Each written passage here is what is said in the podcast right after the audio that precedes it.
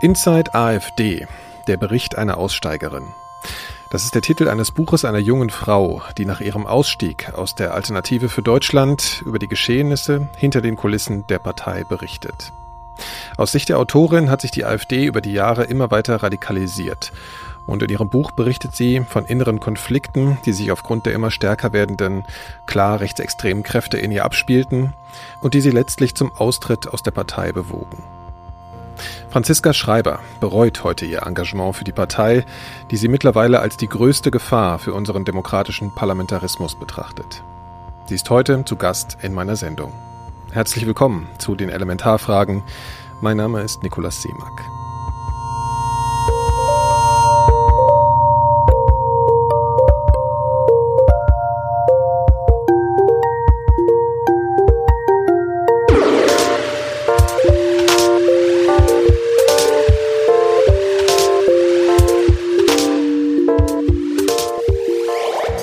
Franziska Schreiber ist heute 28 Jahre alt und trat im September 2017 mit einer Wahlempfehlung für die FDP nach vier Jahren aus der AfD aus.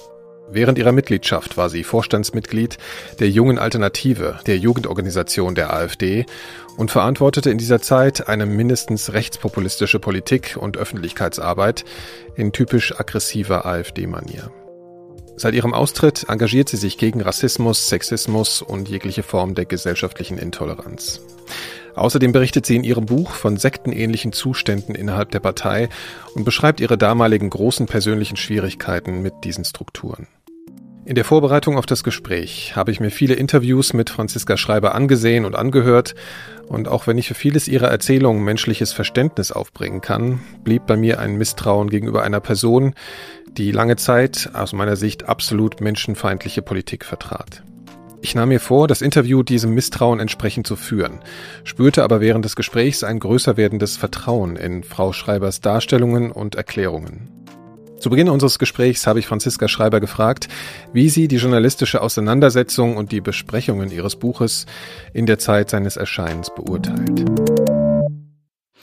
Ja, also ich muss eigentlich sagen, dass ich da ganz zufrieden war. Ich habe auch äh, mir viele Meinungen von Journalisten und die Probleme zur Berichterstattung von der AfD angehört und bin da mittlerweile auch auf dem Standpunkt, dass ich sage, ähm, ja, die geben schon ihr Bestes, ja, die können halt auch nicht ändern, die müssen über die AfD berichten, äh, weil, ja, wenn man jetzt zum Beispiel die Aussage nimmt von Gaulands zwölf Jahren, ne, dass das ein Vogelschiss in der Geschichte ist, das kann sich ein, ein politischer Journalist nicht erlauben, dass er darüber nicht berichtet. Das kann er sich nicht aussuchen.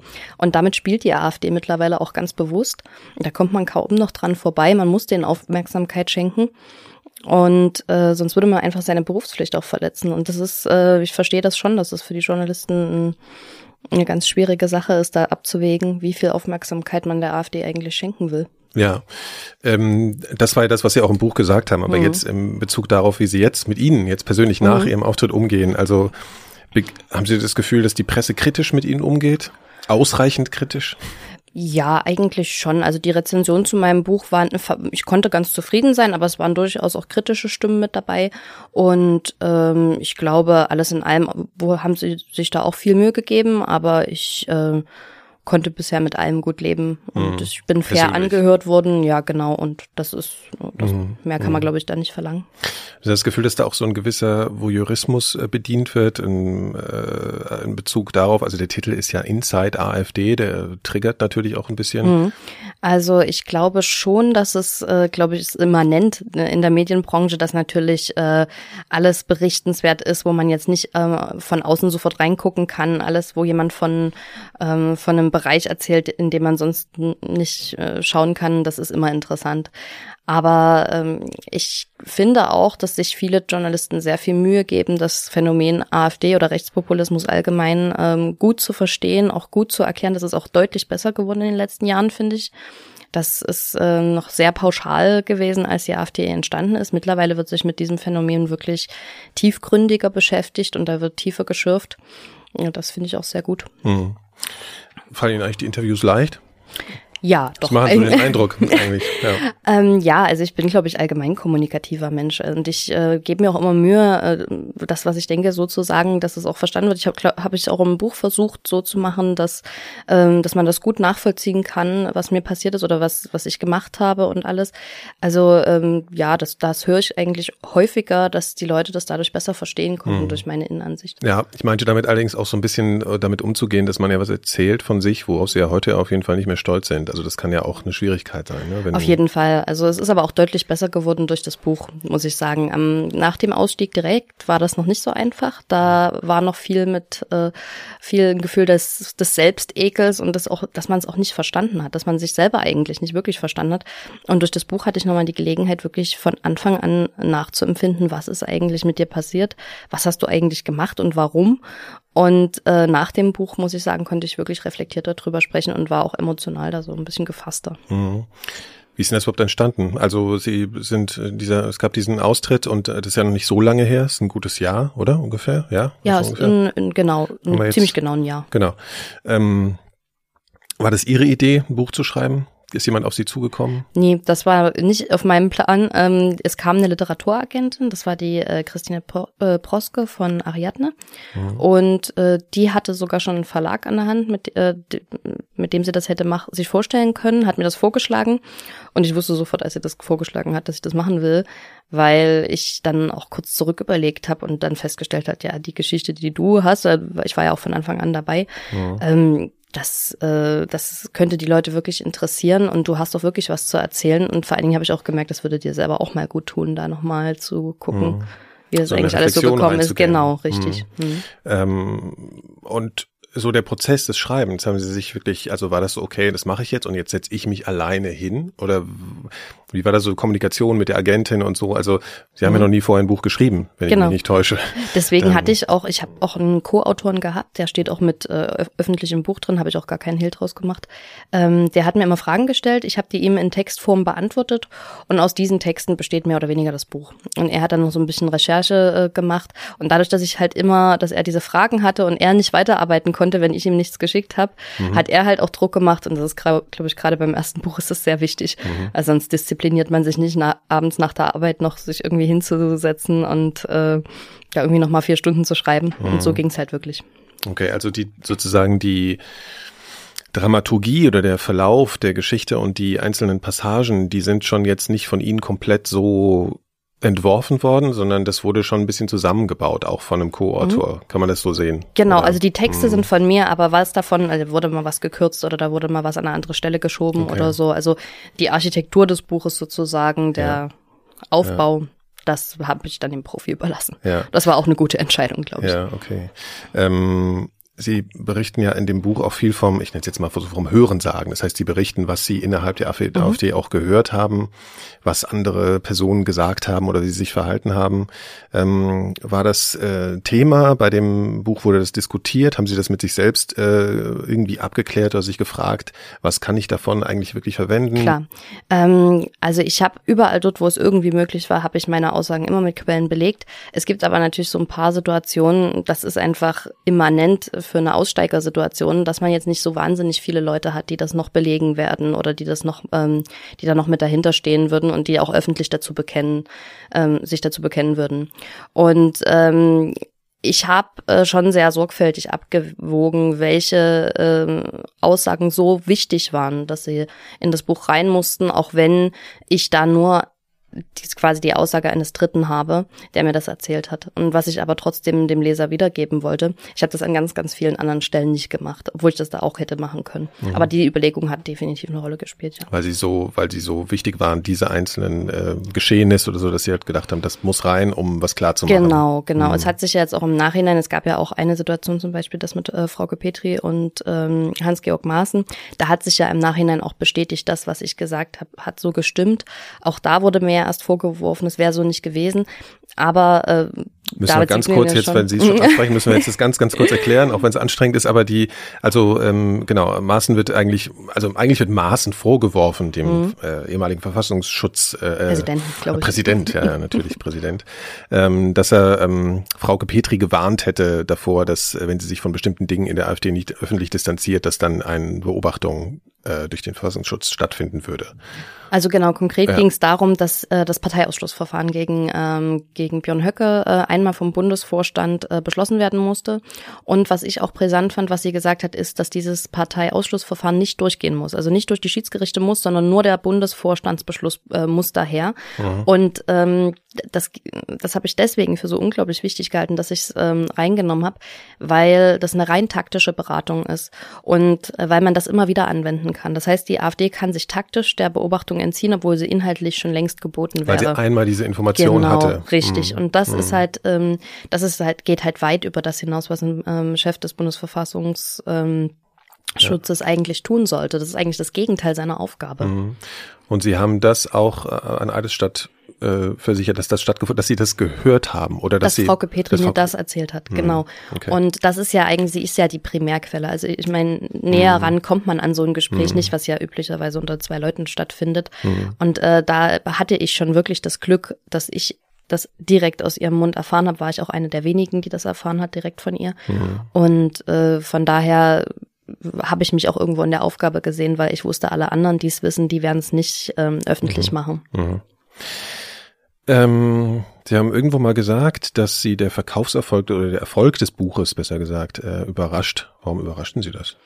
Ähm, ich habe also erstmal, weil man sich, glaube ich, seinen eigenen Erfolg vorher sowieso schwer vorstellen kann. Das ist alles sehr abstrakt gewesen für mich.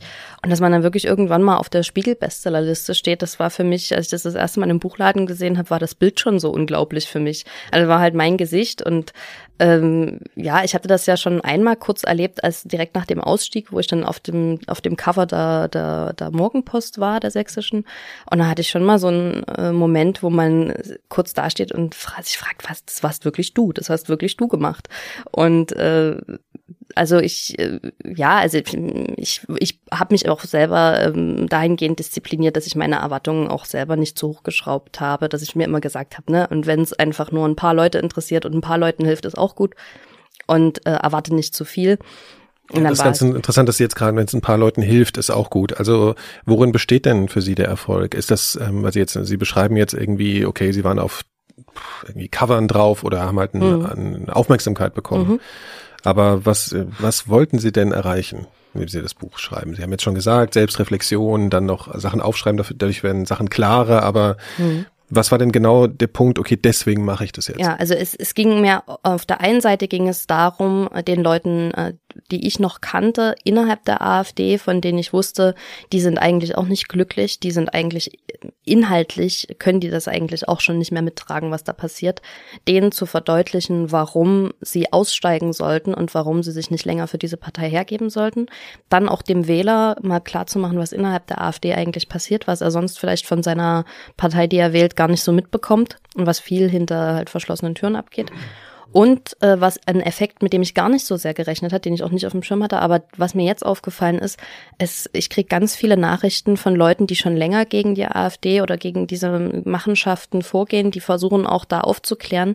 Und die äh, unheimlich erleichtert sind, das mal von jemandem zu hören, der drinne gewesen ist, weil die zwischendurch schon das Gefühl bekommen haben, ne, also ich, was ich manchmal gehört habe, war, äh, wir haben schon gedacht, wir sind verrückt, dass wir die einzigen sind oder dass es so wenige gibt, die das bestätigen von innen mhm. und dass ich denen sozusagen eine Zeugin sein konnte, dass ich das mal, dass ich auch denen wieder neue neue Kraft gegeben habe und was auch ganz wichtig ist, Leute, die ihre Familienangehörige nicht mehr verstehen, weil die in die AfD gegangen sind oder äh, Freunde, die in die AfD gegangen sind oder die wählen, dass die sehen, es gibt Leute, die zurückkommen. Und das ist auch, glaube ich, ein ganz wichtiges äh, Symbol, was irgendwie dann auch mal Versöhnung wieder möglich macht, dass man sagt, okay, das sind nicht alles Leute, die wir für immer an diese Partei verloren haben, das sind Leute, die auch wieder zurückkommen können, wenn wir auf die zugehen oder wenn mhm. ein paar Sachen richtig funktionieren. Mhm. Okay, ich glaube, es ist ein ganz guter Punkt, äh, um mal so ein bisschen in die Biografie reinzugehen. Ähm, äh, wie würden Sie denn Ihr, Ihr Elternhaus so beschreiben in Bezug auf, naja, Politisierung, ihre eigene und so. Ja, also äh, mein Elternhaus ist eher links, meine ganze Familie ist eher links, sehr politisch, ähm, allerdings jetzt nicht so parteipolitisch aktiv, sondern halt wirklich Küchentischpsychologie mit wilden Diskussionen und mit, ähm, ja, also die Nachrichten wurden bei uns immer diskutiert und mhm. ähm, immer besprochen. Also ich kenne meine Familie nur als politisch Und äh, ja, da kann man sich vorstellen, wie das für die so gewesen ist. Ne? Die eigene Tochter in der AfD, das ist, glaube ich, so die ja, Horrorvorstellung. Ja, da kommen wir ja gleich zu. Aber also, also das heißt, sie waren eigentlich eher, also waren sie auch mhm. in, in der Schule und so, waren sie da eher so bei äh, linksalternativen Leuten unterwegs oder wie waren da so Ihre Situationen? Ähm, ja, also am Anfang äh, schon, äh, bis so ungefähr, äh, bis ich so ungefähr 16, 17 war, habe ich auch diese linken Positionen eher noch mit vertreten. Dann ähm, ist das so ein bisschen umgeschwenkt, dass ich, dann habe ich auch äh, eher Unternehmerkontakte äh, bekommen und dann habe ich mal die Sicht sozusagen von Unternehmern äh, äh, gesehen und das hat mich dann eher wieder auf diesen Punkt gebracht, dass ich eher ähm, FDP nah geworden bin. Das haben mhm. meine Eltern schon nicht verstanden. Mhm. Und ähm, ja, dann äh, war die erste, konnte ich das erste Mal wählen. Ähm, ich glaube, da war ich 19 oder war ich sogar noch 18. Jedenfalls konnte ich wählen und dann habe ich äh, CDU, FDP zur Bundestagswahl gewählt. Das ist auch genauso passiert.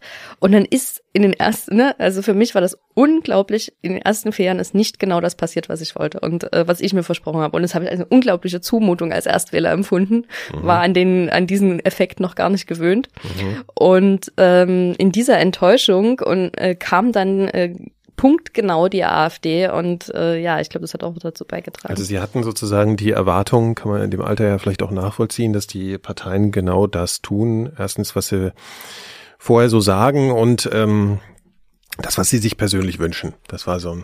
Waren sie eigentlich auch schon sehr meinungsstark so in der in der Jugend? Also haben sie schnell Meinungen vertreten, haben sie schnell irgendwie gesagt, so das ist das, äh, das finde ich richtig und das hat auch mal gewechselt?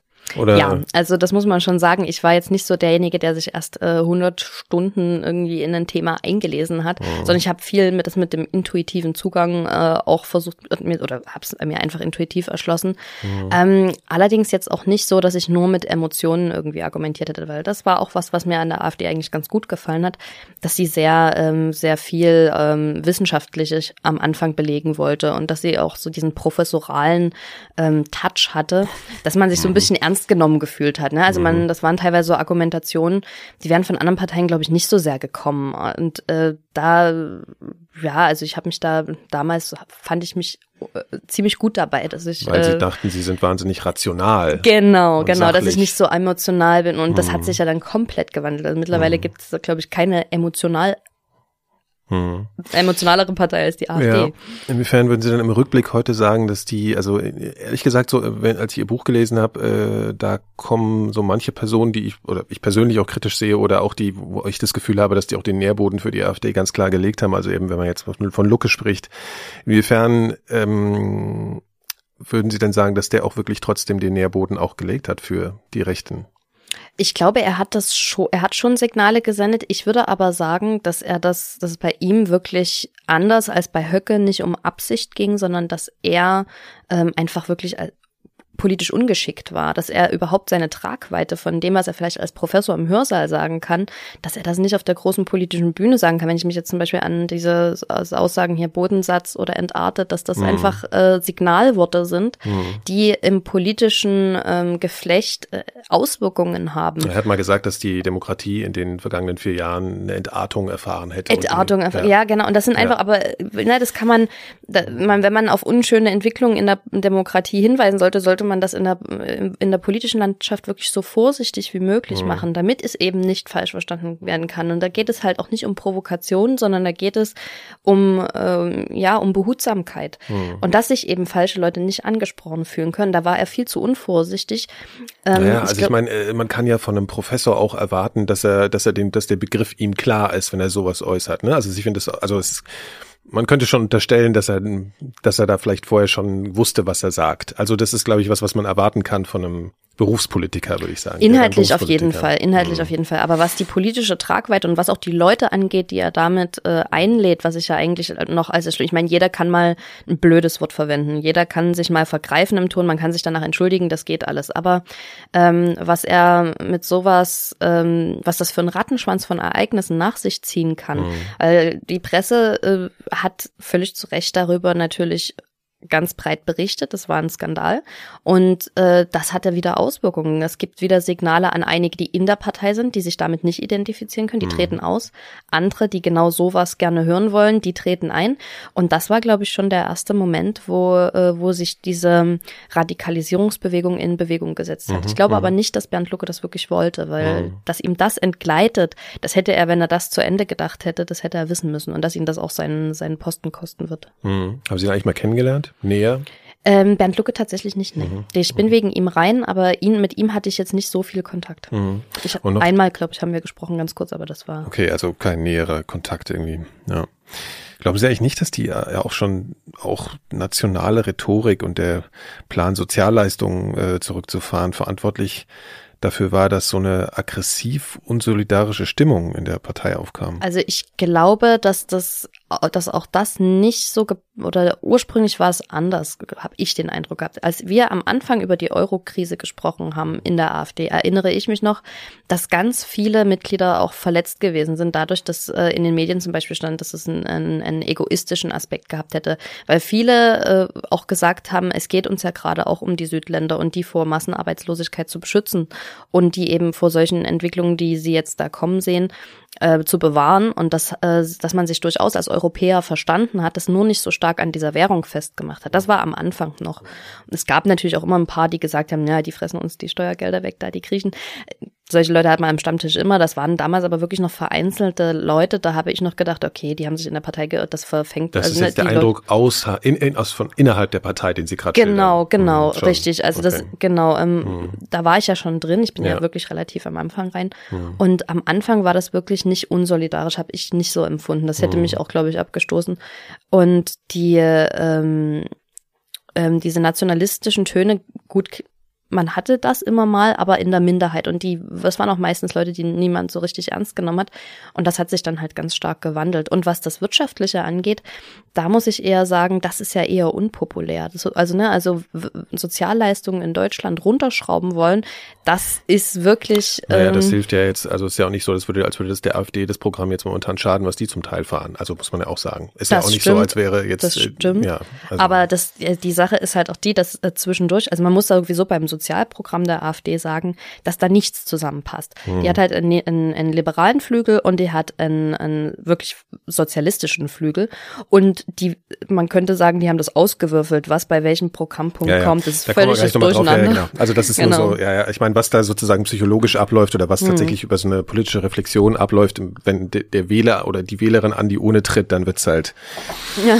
sowieso ein bisschen schwierig. Ich will aber nochmal ab den Punkt. Also sie es, also sie sind relativ schnell dann in diese Partei eingetreten. Mhm. Also und okay, können Sie mal erklären, wie, wie, ist das, wie hat das stattgefunden? Das war ja noch eine junge Partei, das war ja noch nicht so ein, Sie beschreiben das auch ein bisschen im Buch, dass das so ein bisschen chaotischer war, als Sie sich das vorher vorgestellt hatten. Hm, das war noch ein totales Improvisorium. Also das waren auch nicht viele. Also man hatte da wirklich den äh, am Anfang diesen Eindruck, man, äh, man kann da noch total mitgestalten, weil irgendwie ist alles gerade erst am Entstehen. Ähm, ich habe dann relativ schnell den Herrn Wolitzer kennengelernt, das ist ja dann später der Generalsekretär geworden. Und äh, ja, also man konnte derartig viel Einfluss auch auf das Programm nehmen. Also wir haben teilweise wirklich das Programm am Stammtisch entwickelt. Und äh, das hat am Anfang eine ganz große Faszination für mich ausgemacht, dass ich äh, sagen kann, in, wo hast du denn das, dass du irgendwo hingehst und dann äh, kannst du bei einer politischen Partei, die wirklich auch Aussichten hat, irgendwann mal in ein Parlament zu kommen, da kannst du inhaltlich einfach deine Ansichten, deine Aspekte mit reinbringen. Mhm. Das, äh, das war für mich eine, eine, eine unheimlich faszinierend und äh, dann, ähm, ja, man hat ja auch Anerkennung irgendwo dafür bekommen. Also die Leute waren auch dankbar, dass man mitgeholfen hat, weil es eben so wenige waren, war jeder Einzelne irgendwie wichtig mhm. und das hat man auch vermittelt. Und ähm, ja, also von daher war das, war die Anfangszeit in der AfD wirklich schön. Mhm. Und deswegen bin, es hat mich auch relativ schnell gepackt, deswegen bin ich dann auch relativ schnell Mitglied geworden. Mhm. Ähm, was haben denn, äh, was hat denn Ihre Familie dazu gesagt, dass Sie zur AfD gegangen sind? Am Anfang ehrlich gesagt noch gar nichts, weil sie die noch nicht kannten. Ähm, dann irgendwann kam das mit äh, äh, Bernd Lucke und dem Bodensatz und entartet und äh, solche Sachen. Mhm. Dann musste ich mir schon äh, die Kritik anhören. Da habe ich dann gesagt, ja, das ist, ne, hat er sich versprochen und komm, ja, der ist kein Politiker, mhm konnte ich noch halbwegs abwiegeln, aber das wurde dann natürlich immer schlimmer, mhm. äh, weil die Skandale rissen ja nicht ab und äh, ja, meine Familie hat das dann schon mit wachsender Sorge irgendwann betrachtet. Mhm. War das für Sie äh, am Anfang so ein bisschen Rebellion auch gegen das linksorientierte Elternhaus? Oder war es dafür eigentlich noch kein Kontrast für, aus Ihrer Sicht? Eigentlich nicht, nicht nee. Also das habe ich gar nicht so wahrgenommen. Dass mhm. äh, gut, vielleicht so ein bisschen diese diese liberalen Ansichten, mhm. äh, damit, aber das irgendwie im, im mit nationalistischen Tönen. Da, da war noch nichts Gegensätzliches noch, zu erkennen, so nee, richtig. Nee, nicht Sinne. wirklich. Mhm. mhm. Okay. Ähm, so, das heißt, ähm, Sie sind da, haben da relativ schnell äh, Wirkungsmacht gespürt äh, in der ähm, Partei wenn man, also wir müssen es ja mal ein bisschen raffen. Sie sind, also Sie schreiben relativ viel über Frauke Petri in Ihrem Buch. Ähm, wann sind Sie ihr denn das erste Mal begegnet und in welcher Position waren Sie da schon? Können Sie mal so ein bisschen die Beziehung zwischen Ihnen beschreiben, wie die entstanden mhm. ist? Also damals war ich noch ehrenamtliche Mitarbeiterin im Büro von äh, Uwe Wurlitzer. Also was heißt im Büro? In seinem Immobilienbüro, wo irgendwie halt äh, Sachen von der Partei mit zwischengelagert worden sind. Das mhm, war mehr mhm. oder weniger damals so. Mhm. Und äh, ich war dann wirklich noch gar nichts, ein ganz einfaches ja, Parteimitglied, gerade erst geworden. Mhm. Und äh, dann, ich muss dazu sagen, Sie waren Anfang 20. Also wie alt waren mhm. Sie? Waren Sie 23. 23, genau. Mhm. Genau. Und ähm, ja, dann hab, äh, kam äh, sie halt vorbei und dann weiß habe ich ja auch geschildert in dem in dem äh, Buch, dass es da halt Pizza gab und sie sich auf den Schreibtisch im Schneidersitz gesetzt hat und diese Pizza gegessen hat und ich fand es einfach so es war schon wieder so ein Erlebnis für mich, wo ich dachte, wie, wie bodenständig, dass irgendwie eine Parteivorsitzende mhm. ähm, sich hier einfach äh, mal ganz sicher hinsetzt und ganz bodenständig äh, mhm. mit uns quatscht und äh, einfach, ja, so quasi da ist. Äh, und äh, ja, also ich, ich, ich fand das, äh, ich fand das schön, nicht so abgehoben, nicht so, ja, ähm, äh, ein blödes Wort wäre versnobbt, aber so, ja, nicht so, nicht so bürgerfern, wie ich das bei den anderen Parteien erlebt hätte. Hm, wie Sie das vorgestellt haben, besser gesagt. Ne? Also das kann man ja. Naja, also ich glaube. Ist vielleicht ist schwer vorstellbar, dass Angela Merkel jetzt äh, sich auf den Schreibtisch setzt und Pizza isst, aber es ist natürlich auch eine andere Etablierung vorhanden das gewesen. Stimmt, natürlich. Das stimmt, ähm, Ja, ich glaube, es ist auch ja. normal, dass man ab einem hm. gewissen Größe in einer Partei hm. oder auch einer gewissen Berühmtheit sich ein bisschen Das ist auch später muss. wahrscheinlich so nicht mehr geschehen. Also Sie haben Sie, Ich glaube ja. auch, ja. Also war das für Sie eine, also hat äh, Frau Kopetri, das schreiben Sie ja auch, hat auf Sie einen äh, starken Eindruck gemacht. So, mhm. ich meine, es ist ja auch ähm, 23.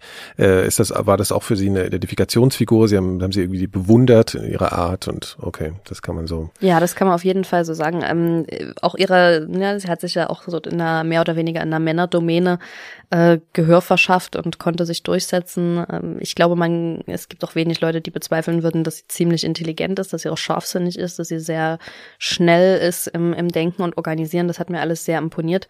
Und ja, was ich im Buch geschrieben habe, stimmt auch ein bisschen. Ich war ein kleines bisschen verliebt in Frau mm, Petri. Mm, mm. Deswegen kommt es im Buch auch, glaube ich, ziemlich gut weg. Ja, das ist schon so. Das äh, ist auch, glaube ich, in vielen Rezensionen ein bisschen mhm. äh, schwierig ankommen und hinterlässt bei mir ehrlich gesagt auch so ein bisschen so ein Misstrauen. Ähm, wie wie, wie ist denn, also wie ist das weitergegangen? Wann, man muss einfach mal, also es, ich finde es wahnsinnig schwierig, wenn ich ihr, ihr Buch lese und über sie lese, ähm, für mich so eine nachvollziehbare Entwicklung zu erkennen, äh, ab, ab welchem Zeitpunkt es für sie eigentlich überhaupt kritisch wurde und wie schleichend der Prozess war, ob der, ob es bestimmte Angelpunkte gab, ähm, Genau, und weshalb sie eigentlich dabei geblieben sind. Das kann man ja vielleicht mal versuchen, ein bisschen zu raffen. So. Also, mhm. Ich ähm, glaube, ganz grob kann ja. man das in zwei Teile einteilen. Und zwar von 2013 bis 2015 war das wirklich so ein, äh, wenn irgendwie diese ähm, Sachen gekommen sind, wo man normalerweise hätte hellhörig werden müssen, war ich einfach noch so voll in dieser Anfangseuphorie und wollte das einfach nicht sehen. Und wollte das wirklich und habe das auch weggeschoben. Ich habe das immer, da habe ich mir ganz viele verschiedene Erklärungsmodelle zugelegt, warum das jetzt nicht so, äh, nicht so schlimm ist weil das, was weiß ich, da war gerade Wahlkampf im Osten, da wollte der bestimmt bloß bei den Ostwählern ein bisschen punkten und was weiß ich, also äh, ein Haufen Beschwichtigungsmethoden äh, angewandt. Das erste Mal, wo ich dann äh, so ein bisschen Angst gekriegt habe, war, als diese Erfurter Resolution rausgekommen ist und als ich dann gesehen habe, wie viele Leute, das auch wirklich hochrangige Leute das unterzeichnet haben, und äh, dass man dort das war eine Richtungs muss man sagen so eine Gericht, Richtungsentscheidung wo einfach das Thema äh, Migration auf einmal so auf die äh, ja. auf die Agenda gebracht wurde in auch einer sehr Islam bedeutenden Form und äh, das, das ja. wurde dort zum ersten Mal und da waren auch so ich weiß nicht da, da habe ich zum ersten Mal dieses diese komische Sprache also so dieses dieses pathoshafte und dieses ein bisschen ja, ich weiß nicht, wie man das sagen soll, aber so ein bisschen äh, dieses Althochdeutsch, was da schon angetatscht wurde. Man hat einfach gemerkt, man, man wird da versucht, auf einer ganz bestimmten Ebene äh, getriggert zu werden. Und das habe ich gemerkt und dann habe ich halt gemerkt, wie vielen das gefällt. Und das hat, äh, das hat mich dann schon mit Sorge erfüllt. Und dann war aber die Reaktion jetzt nicht, du musst aus der Partei austreten, sondern ähm, ja, versuch irgendwie diese Leute äh, fernzuhalten von den Posten, versuch die fernzuhalten von den Mehrheiten. Und dann habe ich zwei Jahre lang wirklich versucht, in der Opposition zu diesen Leuten diese Partei irgendwie zu halten, die von also von den Mandaten und allem fernzuhalten. In welcher Funktion waren Sie da? Vorsitzende von äh, der Jugendorganisation in Sachsen und ähm, ja, nee, genau, das war's. Zu dem Teilzeitpunkt noch. Mhm. Ja, und, und wir hatten das Gefühl, dass wie das in der Jugendorganisation so ankommt, so diese Richtung? Also in Sachsen besonders gut. Das war auch immer so eine Herausforderung, weil ich wusste immer genau, wer meinen Posten bekommen wird, wenn ich, äh, wenn ich gehe. Mhm. Und ich wusste von dem, dass der halt nach rechts außen überhaupt keine roten Linien kennt und auch keine will. Und dann äh, war das für mich schon so eine, eine, eine sehr schwere Entscheidung, äh, irgendwie zu sagen, du gibst jetzt alles, was du aufgebaut hast, was du äh, damals mit ganz anderen Leuten, die schon lange ausgetreten sind teilweise oder noch austreten werden, wenn du austrittst, ähm, das gibst du in die Hände von so jemandem. Und der kann dann da mit dieser ganzen Aufmerksamkeit und mit dem ganzen, mit der, mit den ganzen Möglichkeiten, die er dann hat, kann dieser Mensch dann frei agieren. Und das hat. Das haben Sie aber eigentlich höher gehängt als Ihre politischen Ideale oder Ihre politischen Vorstellungen. Definitiv ja. eine ganze Zeit lang, ja. Mhm. Weil ähm, diese persönlichen Ideale, das schleift sich sowieso in einer Partei relativ schnell ab, das habe ich gemerkt, weil äh, du, man ist im Tagesgeschäft, man ist irgendwann wie so ein, wie ein Labrador. Man ist in irgendwas richtig gut, das bemerken Funktionäre und irgendwann wird das immer, immer wieder eingefordert. Und ich habe halt gemerkt, ich bin gut zum Beispiel darin, äh, Pressemitteilungen zu schreiben, provokante Aussagen zu formulieren, die einfach catchen und die, äh, ja, ja, so an dem Rande von, äh, es ist schon noch wahr, aber man hat halt sehr viel weggelassen ringsrum mhm. sozusagen. Ne? Ähm, und äh, das ging dann immer mehr in den Bereich der Propaganda rein. Aber darin war ich halt gut und deswegen wurde das immer wieder von mir abgefragt und ich habe es einfach immer wieder geliefert. Ich habe im Buch, glaube ich, geschrieben, die AfD, ähm, ich habe mir die AfD ausgesucht und jetzt musste sie auch erfolgreich sein. Also ich habe irgendwann nur noch geguckt, die AfD muss erfolgreich sein. Und ob die AfD noch die Partei ist, die ich eigentlich wollte und ob ich dann also quasi als Mensch noch erfolgreich bin mit dieser Partei, das habe ich mir irgendwann gar nicht mehr gefragt. Mhm. Und das kam erst wieder, als so wirklich ähm, krasse Sachen passiert sind, die mich aus dieser Routine vollkommen rausgekickt haben. Und das ist dann bei mir ein, zwei, dreimal passiert. Und dann Ganz kam kurz muss ich nochmal dazwischen gehen, weil das, ähm, mhm. ja genau. Ähm, es ist genau, ab dem Zeitpunkt dieser, also Sie haben also an diesem Punkt, Sie haben jetzt die Erfurter Resolution genannt mhm. und äh, ab dem Zeitpunkt haben Sie dann auch öffentlich, ähm, also Presseerklärung oder was auch immer gemacht, wo Sie, wo Sie ganz klar eigentlich jetzt auf jeden Fall auch nur das Gefühl haben, das ist eigentlich gegen meine Überzeugung gewesen. Ja. Haben sie konkret gemacht. Und Na, ähm, ja. ja. Was waren das denn so beispielhaft zu dem Zeitpunkt für, für, für Dinge? Also ja, zum Beispiel 2015 haben wir eine Grafik erstellt, das weiß ich noch. Da haben wir ähm, so Flüchtlingszahlen, äh, die ersten drei Zahlen in dieser Grafik haben gestimmt. Und dann haben wir quasi äh, eine Prognose gemacht für das Ende des Jahres. Und die Zahl war vollkommen frei ausgedacht. Ich weiß noch, wie wir da telefoniert haben. Ich habe, glaube ich, mit meinem Stellvertreter äh, telefoniert, äh, welche Zahl da gut klingen würde was wir für das Ende des Jahres nehmen. Und das ist so im Nachhinein wirklich, wo ich mir denke, sag mal, wie konntest du mit jemandem anders noch darüber reden und nicht merken, was du da gerade machst? Also das ist ja mhm. wirklich äh, unredliche Beeinflussung. Und ich habe es in diesem Moment wirklich nicht wahrgenommen, weil das, der Erfolg oder dieses, diese, diese Wählergewinnung war einfach das, mhm. das primäre Ziel. Mhm. Und alles andere musste sich dem irgendwie ja unterordnen. Oder mhm. es im Alltagsgeschäft gar nicht so hochgekommen. Ja, ich meine, Sie schreiben schon auch dafür, darüber, dass Sie sich selbst auch radikalisiert hätten. Das bedeutet aber letzten Endes für, also aus meiner Sicht würde das schon bedeuten, dass Sie auch gewisse Überzeugungen dann zu dem Zeitpunkt hatten, die Sie heute jetzt, wie Sie sagen, nicht mehr haben. Was waren das denn für Überzeugungen? Ähm, das ich glaube, dass das mit den Überzeugungen schwierig ist. Ich glaube, das war eher so ein Gefühl. Zum Beispiel ähm, hatte ich in meiner ähm, Straße oder also hinter meiner Straße eine relativ große Erstaufnahmeeinrichtung. Und ich habe wirklich gemerkt, wie das, während ich da gewohnt habe, je länger ich, äh, also je länger die AfD dieses Thema bespielt hat, umso größer wurde das Problem für mich. Und ich bin irgendwann da nicht mehr langgelaufen. Ich habe dann einen Umweg ge gemacht und habe angefangen, Ressentiments zu entwickeln, wo ich vorher eigentlich keine hatte. Also das kann man jetzt nicht so sehr mit einer, mit einer politischen Aussage mhm. oder mit einer mhm. Forderung verknüpfen, aber mhm. das Gefühl ist anders geworden. Mhm. Und ähm, das meine ich, glaube ich, mit Radikalisierung. Was war das für ein Gefühl? War das Angst? War ja, genau. Es, es war so ein bisschen, ne, du wirst bedroht und bist du hier noch sicher? Kannst du dich, äh, kannst du jetzt dich hier alleine als Frau Lang begeben? Ähm, wie, wie ist das, ja, was ist, was machst du, wenn dir jetzt jemand begegnet, wechselst du die Straßenseite und das waren dann auch schon so moralische Fragen, weil ich eigentlich wirklich niemand bin, der jetzt irgendjemand an der Hautfarbe be bewerten würde, aber ich habe dann gemerkt, ja, wenn jetzt jemand kommen würde, hättest du aber Angst und dann wüsstest du nicht, was du machen willst, also geh doch gleich außenrum so und dann, mhm. das habe mhm. ich schon gemerkt mhm. und das ist jetzt mit, das ist wirklich äh, ganz anders geworden mhm. nach der AfD. Mhm. Und auch, dass man überhaupt erstmal die Bereitschaft hat. Ich hätte ja auch reingehen können. Ich hätte ja auch mal dort äh, tagsüber zu Besuch kommen können. Und das habe ich nicht gemacht. Mhm. Und äh, vielleicht auch ein Stück weit, weil, ähm, weil man es vielleicht gar nicht wissen will. Weil dann hätte ich ja alles hinterfragen müssen. Dann hätte, mhm. wäre ja alles. Sie sich auch selbst genau, ich mich selbst, aber mhm. auch die ganzen sozialen Kontakte, mhm. meine Freunde, es wäre alles. Mhm. Also mehr oder weniger hat sich irgendwann mein ganzes Leben um diese Partei gedreht. Mhm. Und ähm, was dann später auch dazu gekommen ist, äh, was ja, was, was oft auch unterschätzt wird, ist, dass ich irgendwann auch für die Partei gearbeitet habe. Also das heißt, mein Lebensunterhalt ist von der Partei gekommen. Was, wär, was hätte ich dann gemacht, wenn ich festgestellt hätte, ja, okay, ähm, das ist, das stimmt hier alles überhaupt gar nicht und du musst hier sofort raus, weil äh, du bist einem riesen Fehler erlegen. Also das heißt, um alles, wo man so eine Erkenntnis befürchtet, schon unterbewusst, macht man einen großen Bogen drum. Oder so, mhm. so war es bei mir. Also ich habe das gemacht. als so eine Art Verdrängungsmechanismus auch ja, beschreiben. ein Stück weit mhm. schon. Mhm. Ähm, und trotzdem ist es mir ja in Opposition zum Flügel zum Beispiel noch aufgefallen. Also ich habe ich hab schon wahrgenommen, ähm, dazu muss man auch sagen, die Kräfte des Flügels sind verglichen äh, mit dem, was man jetzt so schon, was ja viele AfD-Gegner schon als sehr problematisch sehen, ja, also Frau Petri, Bernd Lucke, ja.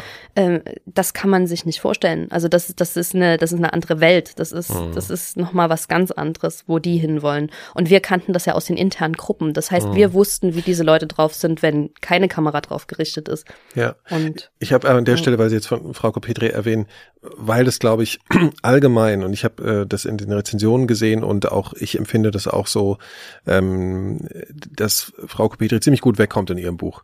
Ähm, natürlich so ein bisschen aus der Perspektive von damals mhm. und eigentlich habe ich das Gefühl, dass sie sich so einer Bewertung ihrer politischen Tätigkeit so ein bisschen also sich da ein bisschen Abstand halten.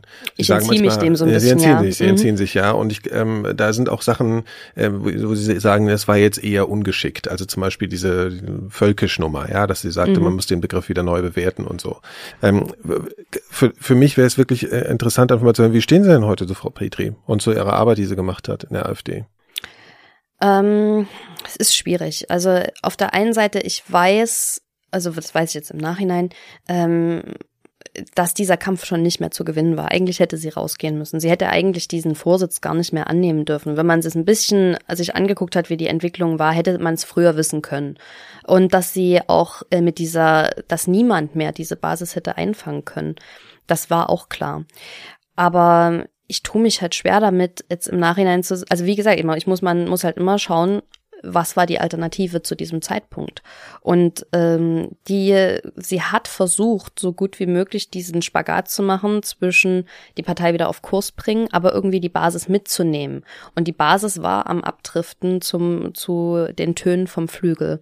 Das heißt, so nur mit, äh, mit äh, ich sage ich mal, FDP-Position oder, oder mit, äh, mit diesem professoralen Ton vom Anfang hätte sie das niemals geschafft. Und sie hat versucht, diesen Spagat zu machen. Das war vielleicht als Kompromiss sogar schon falsch. Kann man durchaus vertreten, würde ich auch im Nachhinein äh, so sehen, weil das Problem ist, es nützt einem am Ende gar nichts, wenn man Kompromisse macht die nicht, irgendwann kommt ja sowieso der Punkt, wo man rausgehen muss, weil man diesen Kompromiss nicht mehr mittragen kann. Oder man wird zu einem knallharten Opportunisten, der einfach alles erzählt, was die Basis hören will. Das sind so, das ist so die Riege, die wir derzeit in der AfD-Führungsposition sehen. Und wenn man das nicht will, kann man eigentlich, muss man schon beim ersten Kompromiss sagen, es ist auch überhaupt nicht. nicht. zu spüren gewesen von außen, dass Frau Petri diese, diesen Konflikt hatte, empfinde ich zumindest so. Also für mich war Frau Petri von vornherein hm.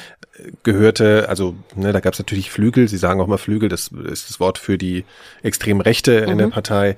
Ähm, natürlich hat man, man hat natürlich Unterschiede gesehen, aber von außen jemand, mhm. der sozusagen dieser, dieser Richtung der Partei ähm, entgegentritt und eben mhm. denkt, dass das geht so nicht, mhm. da hat sich aus, aus, aus solcher Sicht hat sich Herr Frau Peter überhaupt nicht distanziert von sowas. Also sie hat viele Dinge von sich gegeben nach außen hin, die äh, ja die also auf jeden Fall in die, die rassistische Aus und rechte Ecke gehen. So, ja, definitiv. Ja. Und ich hm. verstehe auch dieser dieser Außensicht. Hm. Nur ähm, greift es halt dann zu kurz, wenn man die innerparteiliche Dynamik der AfD verstehen will. Und wenn man verstehen will, warum das eigentlich mit so vielen Funktionären passiert, warum driften die denn innerhalb ihrer Zeit nach rechts, die sie da verbringen? Und wenn wir uns Meuthen angucken oder Gauland, die die unterscheidet in diese diese vier fünf Jahre, die, die da drin gewesen sind, das sind andere Menschen. Hm. Und äh, oder entweder sie sind andere Menschen oder sie sind noch die gleichen Menschen, dann sind sie äh, zu einem Grad von Verstellung fähig, der, der, der gruselig ist. Und äh, die, die Frage ist, warum passiert das? Also ich glaube, dass diese Anfangspunkte, man hat es ja vorhin schon gesagt mit Bernd Lucke, dort ist ein Prozess in Gang gekommen, wie ne, der Geist, den man aus der Flasche lässt und den man nicht mehr einfangen kann. Die Basis entwickelt eine Eigendynamik, die will immer stärker, immer krasser, immer immer mehr Provokation. Oh. Und das diesen Tiger reitet man nicht. Ja, ja, das, ich meine, den kann man nur loslassen. Ja. Aus Ihrer Perspektive ist es natürlich so, okay, Sie haben diese Erfahrung gemacht und ähm, also es klingt jetzt so, als würden Sie Frau Petri das irgendwie bis zum gewissen Maß zugestehen, aber sie hat natürlich eine völlig andere Position in der Partei und sie war natürlich eine, eine leitende Figur und auch viel mhm. älter als Sie und so und deswegen empfinde ich es als problematisch, ihr sozusagen den, die, den gleichen äh, naja, so ein, so ein Verständnis dafür zu entwickeln. Also ich, das, mhm. das ist natürlich, also das ist jetzt meine eigene Haltung, mhm. dass ich glaube, dass äh, Politik ab einem gewissen Punkt einfach auch Prinzipien einhalten muss. Und das, das, äh, das stimmt natürlich, klar. Aber man muss halt auch sehen, hätte sie das gemacht, hätte sie den Parteivorsitz sofort verloren und nicht an jemanden, der äh, jetzt sehr viel, ähm, naja, der oder der im gleichen Maße moderat gewesen wäre wie sie, vergleich, also für immer mhm. gesprochen, für AfD-Verhältnisse. Das heißt, die, auch da war die Gefahr da, dass das jemand bekommt, diesen Vorsitz, der äh, ähm, sehr, sehr viel radikaler diese Ja, Partei aber intern führt. wäre die Logik ja, dass äh, eventuell dann auch die Wählerstimmen abhanden gekommen wären. Also vielleicht hat sie, also mit dieser Diese Überlegung gab Versuch, es oft, das, ja. das war die Frage, das ja. war die ganz entscheidende Frage. Und derzeit leider äh, bestätigt sich das überhaupt nicht. Also die AfD wird radikaler und radikaler und das war unsere Befürchtung, dass die AfD radikaler wird und gleichzeitig immer erfolgreicher wird. Und ähm, das das sozusagen dieses Monster, was wir mitgeschaffen haben, dann ist halt die Frage, ab welchem Zeitpunkt lässt man die Zügel los und äh, sagt, okay, du musst dich jetzt auch ja, von das konnte man ja noch nicht erkennen. Also wie die erste ja. Bundestagswahl 4, äh, was war es 7 4,9 ja oder, hm. Prozent genau. Da kann man ja sagen eigentlich, ähm, also es war ja nicht abzusehen, dass eine Radikalisierung mehr Wählererfolg bringt. Also das das kann man ja nicht. Naja, weil äh, das was wir gesehen hatten, das war ja zu dem Zeitpunkt, wo sie Vorsitzende geworden ist, war ja 2015 hm. hm. und was wir da Freitag gesehen haben, war halt, der Osten war deutlich, gut, das kann man sagen, okay, der Osten ist auch anders äh, von der Wählerstruktur her. Was wir gesehen haben, die je äh, oder was auch uns immer vom Flügel vorgehalten worden ist, wir sind immer da am stärksten, wo wir die radikalsten Leute haben, wo wir die krassesten Aussagen bringen, dort mhm. kommen die Prozente rein. Also wieso gebt ihr nicht endlich nach und lasst uns freie Hand, was, ne, und gebt endlich die roten Linien nach rechts auf, weil ähm, mhm. es nützt uns offensichtlich gar nichts. Mhm. Und das war das, womit mhm. wir innerparteilich konfrontiert waren. Und in diesem Konflikt, ich, ich, ich meine, ich, ich, äh, ich würde auch sagen, dass man, ich, ich sage es auch im Nachhinein, dass man diesen ersten Kompromiss schon nicht machen darf. Aber wenn man in diesem Parteirat drin ist, dann kann es einem schnell passieren, dass man das vergisst und dass man es gar nicht merkt, dass man den ersten Kompromiss gemacht hat. Und dann ist der zweite gemacht und der dritte. Und ehe man sich versieht, ist man auf, das geht ja nicht von heute auf morgen. Es ist ein, ein schrittweiser Prozess, wo dann wirklich irgendwann mal was kommen muss, was einen rausreißt und was, was wirklich ungewöhnlich ist. Und dann hat man eine Chance, hinter sich zu treten und zu sagen, Moment mal, hier ist gerade um dich rum was passiert und du hast nicht aufgepasst. So, mhm. jetzt lass uns okay. da genauer hingucken. Ja, wie, was würden Sie im Nachhinein sagen, was eigentlich mh, hm, das Radikalste war und das Erschreckendste aus Ihrer heutigen Perspektive, was Sie mitgetragen haben, was Sie aktiv vielleicht auch getan haben, geäußert haben, bei was, was sie mitgewirkt haben? Ich habe ähm, damals gab es den bei uns in Sachsen den ähm, äh, Sören Oltersdorf. Ähm, der war ähm, ganz klarer Neonazi, ich wusste das auch. Und äh, die, der war bei dem äh, Jugendkongress der äh, jungen Nationalen ähm, Europakongress. Also mhm. die, dort haben sich die jungen Nationalen aus ganz äh, Europa getroffen und er war dort und war, glaube ich, sogar dort als Ordner. Also und wurde dort fotografiert. Und von mir wurde verlangt, also das hat mir die, ba ne, also ich habe ja dort meine aktive Gruppe, die haben gesagt, hier ähm, es werden Forderungen kommen, den rauszuwerfen. Wir können uns doch darauf verlassen, dass du das äh, abbügelst. Und ich habe das abgebügelt. Ich habe gesagt, nee, der, der äh, bleibt drinne, der bleibt Mitglied, der wird intern verwarnt und äh, darf aber Mitglied bleiben und muss jetzt halt versprechen, dass er, was weiß ich, kein, ne, die Füße mhm. stillhält. Mhm. Und ähm, ja, das ist ähm, im Nachhinein schon schon äh, ganz schön krass. Also das, also das hätte mir zwei Jahre vorher keiner, das hätte ich nicht geglaubt, wenn mir einer gesagt hätte, dass ich äh, dass ich einen knallharten Neonazi decke. Aber doch. Mhm. Sie schreiben auch, dass Sie sich ein bisschen gefühlt haben wie in einer äh, Sekte. Ähm, naja, so dieses, ähm, also es gibt verschiedene Aspekte. Einmal wird die AfD für ganz, ganz oder wirklich für, für die allermeisten Mitglieder zu einem ganz bestimmenden Teil ihres Lebens. Also es ist nicht nur so wie, man geht einmal die Woche zum Stammtisch, sondern äh, man ist in irgendeiner Art und Weise jeden Tag mit der AfD beschäftigt, ob man jetzt für die arbeitet oder nicht. Ähm, mhm. wir haben Rentner gehabt, die haben ihr ganzes, ihr ganzes Leben auf die AfD ähm, eingespielt. Die haben, die haben zu Hause Plakate bedruckt, die haben äh, die vorbereitet für die Wahlen, die waren das Ganze, die sind rumgereist in Deutschland und sind von Wahlkampf zu Wahlkampf gereist, um, um die Leute zu unterstützen. Also das hat so einen ganz hohen Stellenwert eingenommen. Den, das hat man auch geschürt, bewusst dadurch, dass man halt so eine Stimmung entwickelt hat von, ne, also das ist jetzt ganz wichtig und es ist fünf Minuten vor zwölf mhm. und äh, ne, wir müssen jetzt das Land beschützen und jetzt ist es, also ne, jetzt kommt es auf jeden Fall. Alarmismus jetzt gerade. Alarmismus, so. genau. Mhm. mhm. Und äh, das ähm, die, ähm, diese, diese Stimmung, das war, ist komplett real für die Mitglieder. Für die Mitglieder stimmt das. Und äh, dadurch entwickelt sich eine, eine ganz, bekommt die AfD eine ganz hohe Wichtigkeit. Dann ist dieses Wir gegen die, also man grenzt sich nach außen hin ab. Wer nicht zur AfD gehört, dem vertraut man weniger oder vielleicht sogar gar nicht. Beziehungsweise geht man sogar, wenn es sich um Medienschaffende handelt oder um äh, Mitglieder anderer Parteien, geht man in knallharte Opposition. Jeder, der nicht für die AfD ist, ist links-rot-grün versifftes Gutmenschentum, so nach dem Motto.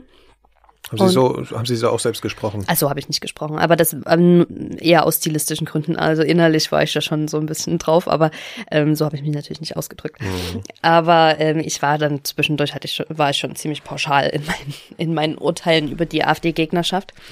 Und ähm, dann, äh, ja, also auch wie man mit internen Kritikern umgeht. Also das habe ich zum ersten Mal 2015 auch gemerkt, wo ich diese R&S-Strategie, was Höcke da gesagt hat, diesen lebensbejahenden Ausbreitungstyp von Afrikanern. Ah, ja, ja, ja. Da bin ich das in, in das erste Mal, also noch parteiintern, aber dort dort öffentlich in äh, Opposition gegangen und habe gesagt, hier, was, was hat er sich denn dabei gedacht? Das geht gar nicht.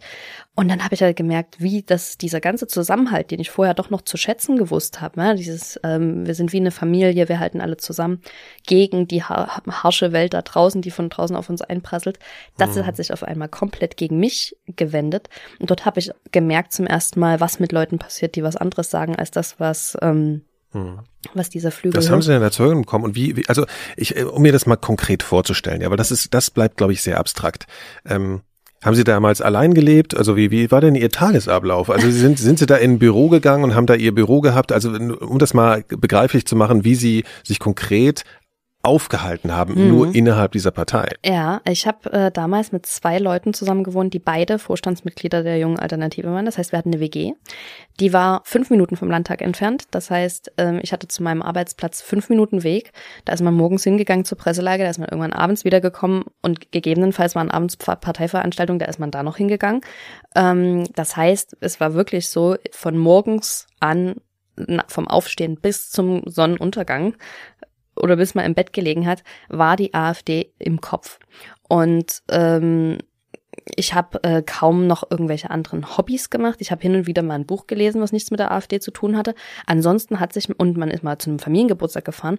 Ansonsten war mein Leben bestimmt durch die AfD. Ich bin nicht mehr feiern gegangen. Ich bin, ich habe keine Freunde außerhalb der AfD gehabt. Also mit ihre ehemaligen Freunde hatten so viele Freundschaften vorher, sind die alle? Ein paar und das hat sich aber sukzessive gut. Ich, da habe ich auch noch in einer anderen Stadt dann gewohnt. Also ich bin hm. dann ja da wieder nach Dresden gezogen okay. und äh, wieder zurückgezogen. Andere sind weggezogen. Es hat sich einfach so ein bisschen hm. im Sande verlaufen. Hm. Wie es nach der Schule halt so ist auch. Genau, ja. genau. Hm. Und ähm, ja, das äh, irgendwann gab es kaum noch was anderes. Mhm. Und das äh, kann man, glaube ich, schon als, gut, das war in, in dem Punkt, weil ich halt auch für die AfD gearbeitet habe, war das vielleicht nochmal ein Extremfall, aber auch bei vielen, vielen anderen habe ich das beobachtet, dass die Freizeit für die AfD draufgegangen ist. Mhm. Können Sie in irgendeiner Form abseits der dem, dem, dem, also das, für, also was Sie ja beschreiben, dass Sie äh, um jeden Preis einfach nur darum kämpfen, dass die AfD weiter Erfolg hat. Ne? Also so abseits jeglicher Reflexion über das, was eigentlich geschieht, so beschreiben Sie das ja so ein bisschen. Mhm. Also es ist ja auch schon an sich eine total radikale Einstellung, äh, also einfach nicht diskutieren zu können letzten Endes in, in der in der Partei. Also was das ist ja, also das widerspricht ja auch jetzt zumindest meiner Vorstellung von politischer Arbeit, dass nicht Wie diskutiert gesagt, das wird. Hat, das hat sich ja komplett gewandelt. Am Anfang war das, äh, war das, war ja gerade das das Schöne an der AfD, mhm. dass man das halt konnte und mhm. dass man, da, also 2013 war das ein komplett offenes Klima. Dort konnte fast alles gesagt werden. So, das, mhm. Es ging auch nicht so sehr darum, was gesagt, sondern, sondern wie man zusammen zu einer Lösung gekommen ist. Das war noch sehr konstruktiv. Das war, habe ich wirklich als angenehm empfunden. Und deswegen ist mir das im Kontrast auch so stark aufgefallen, als ich dann 2015 Höcke kritisiert habe, was dort dann, und das war, äh, gut, das war jetzt äh, virtuell, das war auf Facebook in einer größeren Gruppe, da waren 1400, 1300 Leute mhm, drinne. Mhm, mhm. Und auf einmal habe ich das Gefühl gehabt, es kommt so ein interner Shitstorm auf mich zu. Und auf einmal sind Leute mit mir auf eine Art und Weise umgegangen, mit denen ich vorher immer einen guten oder normalen Kontakt hatte. Mhm. Wir uns bei vielen Sachen einig waren, man immer normal reden konnte. Und auf einmal habe ich wirklich gemerkt, es war es, als ob man irgendwie ja, in eine Wunde reingreift und die Leute gehen hoch wie eine F6 und das da habe ich schon gemerkt, das ist nicht normal, was was mhm. eure Zustimmung zu Höcke angeht, das das ist sehr emotional und nicht ähm, mhm. Ja, keine normale. Ähm, das ist ja auch so ein Punkt, den Sie beschreiben, dass bei so Stammtischen oder bei so Treffen, dass dieses, äh, diese Ansage war, man darf hier sagen, was man will. Im Nachhinein würde Sie ja sagen, dass das eigentlich ein, letzten Endes eine, eigentlich eine vergiftete Nachricht war, oder würde ich jetzt so verstehen? Also, dass das eben keine Offenheit wirklich war, sondern eher eine Aufforderung, Dinge in Zweifel zu ziehen, die man eigentlich vielleicht, äh, die man als Humanist nicht in Zweifel ziehen sollte. Hm.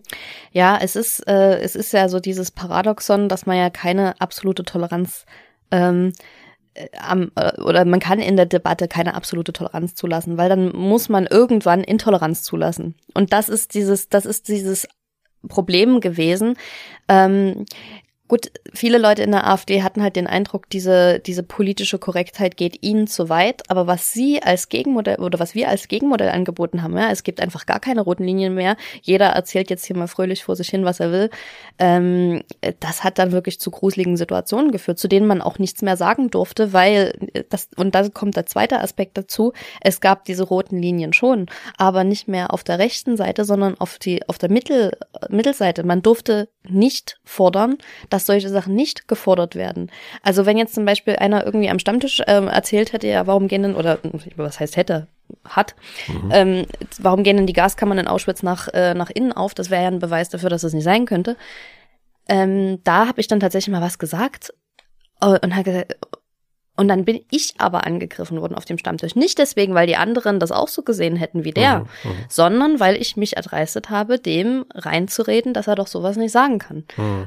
Ne? Und weil, ja. Äh, weil ich mich da ja damit schon quasi in irgendeiner Art und Weise dem Establishment andiene, was sowas ja auch sagt. Mhm. Und äh, das Also alles, was sozusagen gesellschaftlich entwickelt, etabliert ist, das ist sozusagen grundsätzlich erstmal falsch und genau. Gegner. Genau, also man hat nicht gesagt, die politische Korrektness ist zu weit gegangen. Mhm. Wir verstehen ja, dass man sie in einem gewissen Rahmen mhm. braucht, aber mhm. ne, ist das und das nicht vielleicht übertrieben. So. Mhm. Sondern man hat gesagt, nee, die politische Korrektheit muss ganz weg. Und im Gegenteil, um das zu unterstreichen, sagen wir gerade Sachen auf eine Art und Weise, wie sie niemand sonst sagt, außer wir, um zu beweisen, dass wir äh, dagegen sind. Und jeder, der uns daran hindern will, der ist Teil des Systems mhm. und damit unser Feind. Mhm. Und da, da, ist dieses innerparteiliche Freund-Feinddenken entstanden. Ja, also was man ja, äh, es gibt äh, ein Zitat, habe ich rausgeschrieben aus dem Buch, der, ähm, Sie schreiben da, der Mensch will Recht behalten, er will Bestätigung. Der ängstliche Mensch will hören, dass seine Sorgen berechtigt sind.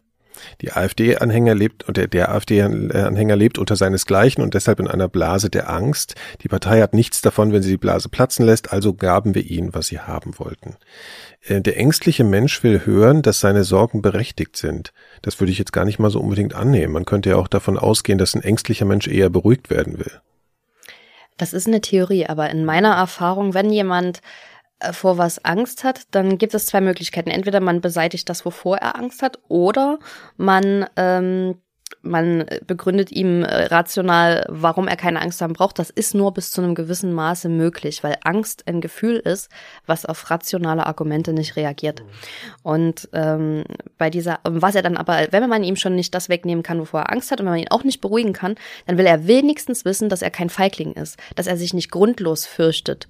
Und dann kann man ihm dahingehend beispringen, dass man sagt, ich habe davor auch Angst oder es ist völlig normal, dass du davor Angst hast mhm. oder sowas. Na, also er will in irgendeiner Art und Weise hören, das, das liegt doch jetzt nicht an mir, dass mhm. ich, dass ich irgendwie mir zu Unrecht Sorgen mache. Sag mir bitte, dass ich recht habe mit meiner Sorge. So. Mhm. Ja, ja, das verstehe ich das natürlich. Das ist die einfachste Art, mit dieser Art um, mit dieser Angst genau, umzugehen. Genau, ist die simpelste ja? Art. Genau. genau. Man könnte auf der anderen Seite natürlich mhm. ein bisschen komplexer arbeiten und sagen, okay, wir mhm. versuchen jetzt diese die Ängste zu beruhigen in einer anderen Form, als sie einfach nur zu bestätigen. Ja, ja. das ist. Mhm. Aber weil das simpel ist, ist das ist das wirklich ähm, ist das intern sozusagen als Strategie ausgegeben worden. Es ist gesagt worden, ja, also wir versuchen hier Ängste zu schüren auch. Oder war es intern auch wirklich so, dass, dass, dass, dass vieles davon einfach auch geglaubt wurde, ganz aufrichtig geglaubt wurde, was nach außen getragen wird? Unterschiedlich. Das hm. kommt auch immer darauf an, mit wem man redet. Also ja. auf Funktionärsebene hat man sich über solche Strategien schon ausgetauscht. Da hat man auch gesagt, ja, ähm, also ich habe das immer zum Beispiel bei der Presselage im Landtag ähm, mitbekommen, wenn ich dann gesagt habe, ja, aber das ist doch gar nicht so und so, ganz so schlimm ist ja nun auch nicht. Dann wurde mir gesagt,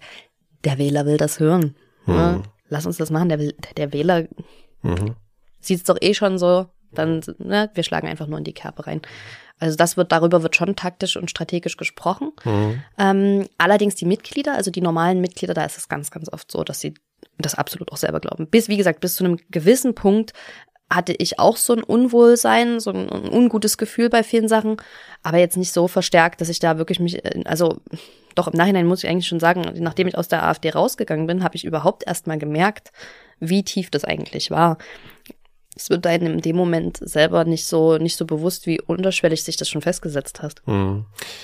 Ähm, was ist denn überhaupt so der Blick von von Funktionären der AfD auf die Wählerschaft. Also wie ich kann es jetzt nicht mit anderen Parteien vergleichen, aber mm. ich würde es schon als unglaublich verächtlich betrachten. Also man hat wirklich so den, also man, man, man ist sehr selbstverständlich mit diesen Wählerstimmen umgegangen, weil die AfD ist auch eine Partei, die seit sie existiert nur Erfolg hat. Die rennt von einem Erfolg zum nächsten und es ist eine derartige Selbstverständlichkeit geworden, dass man äh, irgendwie Erfolge einfährt, dass der, ähm, dass man das vom Wähler quasi fast schon erwartet oder dass man, ähm, also im Gegenteil, man fragt, das ist so eine Form von Größenwahn, dass sich die, dass sich die in AfD äh, ernsthaft darüber fragen, warum so viele Leute sie noch nicht wählen. Also das ist eine Art von Selbstverständnis geworden, die, äh, die mm, schon relativ einmalig sein dürfte. Und auch äh, was den, was die ähm, ja, was diese intellektuelle Betrachtung des Wählers angeht, so nach dem Motto, ja, komm, wir können denen doch eh alles erzählen. Oder auch wenn es um Personalwahlen geht, ähm, ja, was weiß ich, sächsische Schweiz, Osterzgebirge, bitte, da kannst du einen blau angemalten Besenstiel in die Ecke stellen und AfD draufschreiben, das wählen die Leute doch auch. Hm. Ja, also da hat man sozusagen, da gab es so Wahlkreise, da hat man seine weniger aussichtsreichen oder wirklich Kandidaten, die in keiner anderen Partei jemals in den Landtag gekommen wären, hm. ähm, die, die hat man da aufgestellt und die sind freudig gewählt worden und man wusste hm. das vorher auch hm. und hat genauso auch mit über diese Wähler gesprochen dass man das einfach von ihnen erwartet. Ja, ähm, also was natürlich immer wieder als Frage in einem aufpoppt und Sie haben das, versuchen das immer so auf verschiedenste Art und Weise zu erklären, ist, ähm, Warum sind Sie denn da so lang drin geblieben? Also natürlich äh, haben Sie da, also das ist einfach trotz allem äh, dieser natürlich diesem, ich, man kann natürlich äh, Prozesse nachvollziehen. Ja, ich bin jetzt zum Beispiel hier Teil einer Firma und man hat eine Strategie und man versucht, das, da kommt immer so ein kämpferisches Gehen auch auf, wenn man sich einer einem einer Gruppe zugehörig fühlt. Das sind ja ganz archaische äh, Geschichten sozusagen. Aber gab es irgendwie äh, Unterhaltungen mit anderen Mitgliedern, die sie auch noch mal ein bisschen, also die, die ähnlich gedacht haben, wie sie. Ich kann mir nicht vorstellen, dass das so mit einem Schlag dann auf einmal so war. So, jetzt ist Schluss. Nee, überhaupt nicht. Also da, wie gesagt, man braucht solche, man braucht schon solche Momente, die außergewöhnlich sind und die einen zum Nachdenken bringen. Ja. Ähm, bei mir war das zum Beispiel halt mit diesem, das erste Mal mit diesem lebensbejahenden Ausbreitungstyp, wo ich dann diese krasse Reaktion bekommen habe. Dann äh, später der äh, Terroranschlag am Breitscheidplatz, wo ich in den internen Gruppen gesehen habe, wie sich die Leute freuen darüber und dass sie quasi darüber jubeln, dass jetzt ihre unsere Prozente hochgehen werden. Also unsere in Anführungsstrichen. Ähm, also und das waren so kleine Sachen, wo, oder was heißt kleiner, aber das waren große Sachen, aber und hier jedes Mal haben die wieder diesen Impuls gesetzt, ähm, dass man dass man rausgerissen wurde aus dieser Routine und dass man das nicht immer einfach wegdrücken konnte mhm. im Kopf, ne? dass man das auch bei aller Anstrengung nicht wegdrücken konnte, sondern dass es immer wieder präsent geworden ist. Und äh, ich glaube, es gibt nicht diese eine, also diesen einen Grund, warum man drinnen bleibt, sondern es ist so eine so ein Ursachengeflecht. Einerseits die komplette Isolation nach außen, ne? so nach dem Motto, wenn du die Partei nicht mehr hast, hast du gar nichts mehr. Ja, kein Job, keine Freunde, kein kein Kontakt zu irgendjemandem, keine Aufgabe, nichts. Du fällst in ein komplettes Loch. Du wohnst mit zwei Leuten zusammen, die hm. in der AfD sind. Wie reagieren hm. die? Gut, hm. die waren ähm, mir inhaltlich recht nahe, die hätten es wohl verstanden, aber ähm, trotz allem ist es so ein komplettes und dann kommt noch dazu, alle, die dir vorher gesagt haben, dass es so ist, die haben dann recht gehabt, auch hochoffiziell. Und du musst denen sagen, dass sie recht hatten und du hattest nicht recht, das ist scheiße. auch das ist ein Grund, ähm, der allerdings äh, dann relativ. Das liegt Ihnen wahrscheinlich sowieso nicht so, kann das sein? Also das Doch, ist sowas, also das ja? ist grundsätzlich schon. Das okay. war auch, das hat mich auch nur ganz kurz beschäftigt, okay. weil ich irgendwann gesagt habe, mhm.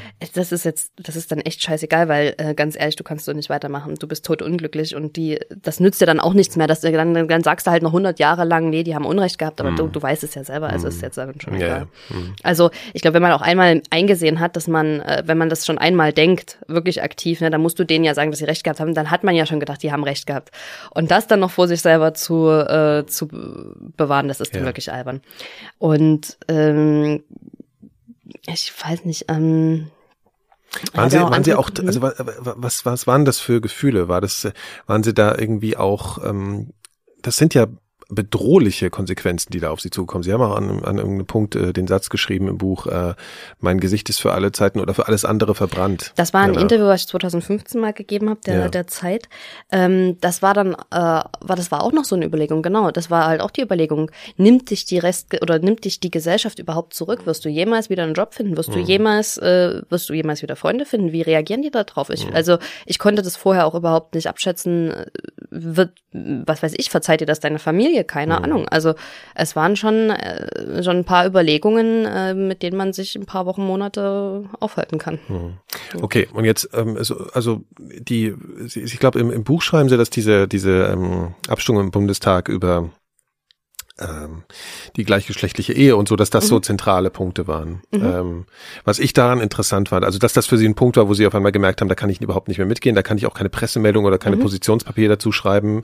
ähm, äh, sozusagen in der Gegenstimme zu dieser, zu dieser Entwicklung. Ja. Was ich ganz interessant fand, sie erwähnen an der Stelle, dass sie bisexuell sind, das erwähnen sie an der Stelle.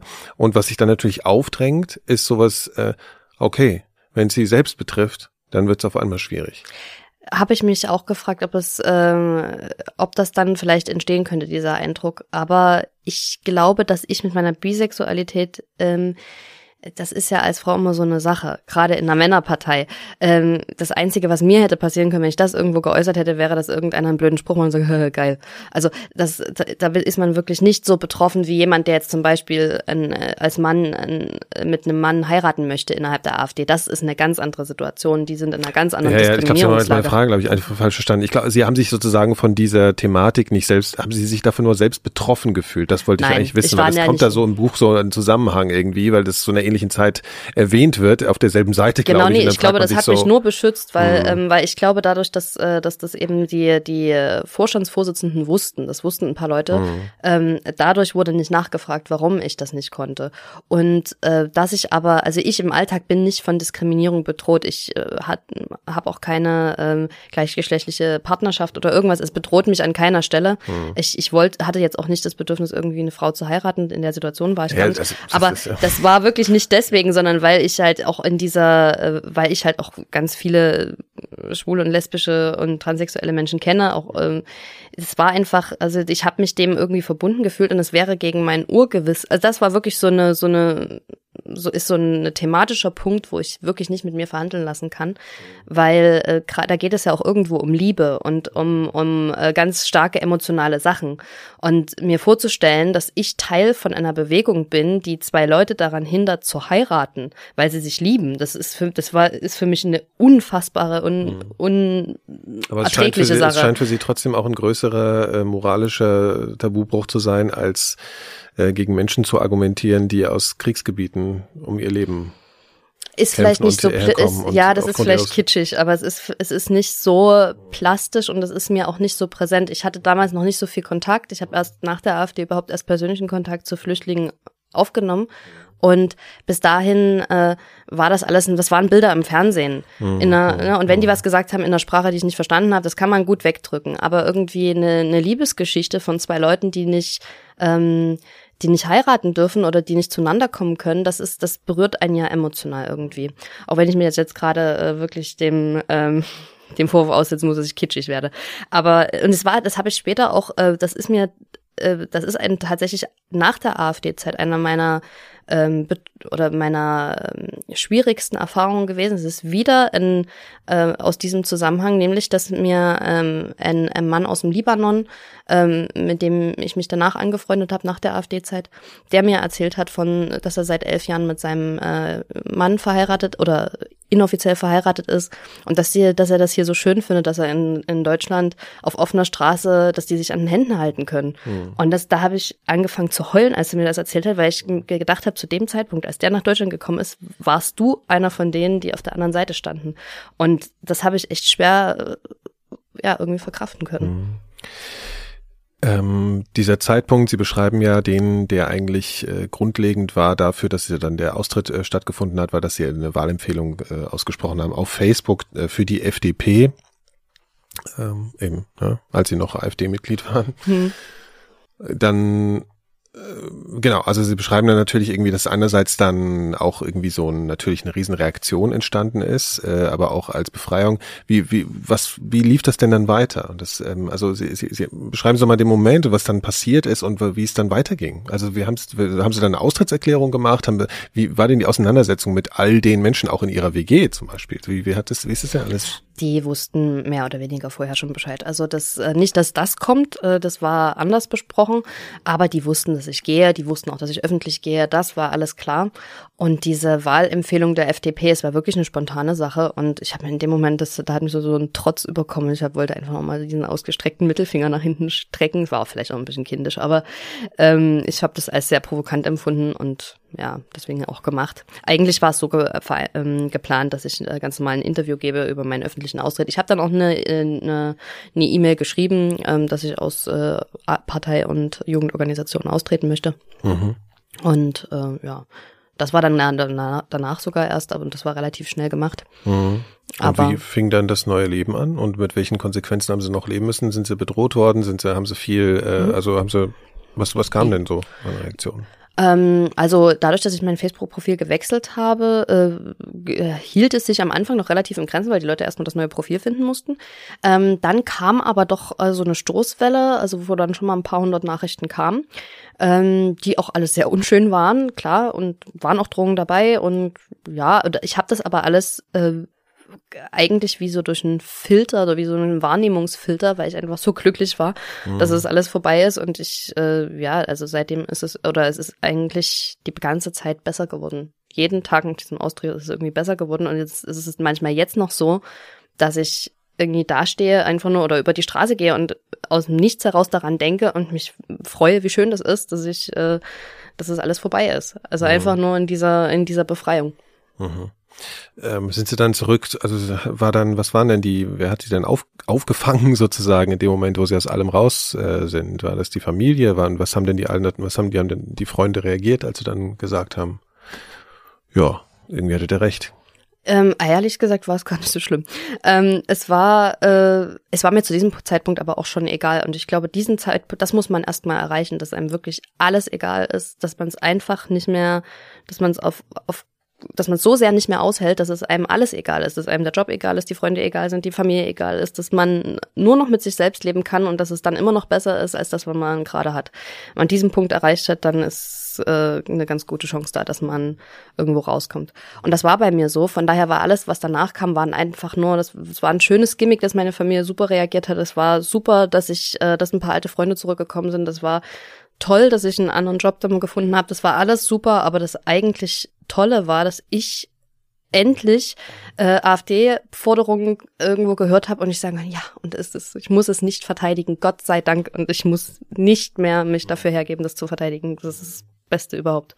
Also das ist auch ganz interessant, wenn man sie jetzt erlebt. Ähm in Interviews und so betrachtet, ich glaube, eine Irritation entsteht auch, dass sie, sie wirken halt sehr glücklich auf eine gewisse Art und Weise, auf einer oberflächlichen Ebene, wie man so, wie man so den Einblick hat, aber halt sehr. Nee, es ist so. Naja, genau. Aber gleichzeitig ähm, provoziert das auch, ja. Weil man das eigentlich unfassbar finden kann, erstmal so in der ersten äh, Reaktion natürlich, wenn man, ist man impulsiv sowieso erstmal unfassbar, dass jemand sowas alles vertreten kann. Wie, Sie beschreiben auch in Ihrem Buch, was Sie so an Äußerungen noch so gemacht haben und so weiter, haben wir eben schon angesprochen. Also, mhm. dass man das einfach irgendwie äh, impulsiv erstmal nicht entschuldigen kann und will. Und dann gibt's aber natürlich, dann ist interessanterweise, dass man sich dann mit jemandem, der das erzählt, was sie jetzt äh, erzählen, äh, nochmal kritischer auseinandersetzt als mit den Leuten, die im, im Betrieb noch drin sind, also den AfD-Leuten, weil man sozusagen die als gegeben hinnimmt und äh, ja, also ähm, inwiefern ist das denn auch für Sie so, dass Sie jetzt irgendwie die Sorge haben, an verschiedenen Stellen, an verschiedenen Stellen auch Feindbild zu sein? Also jetzt auf Seiten der AfD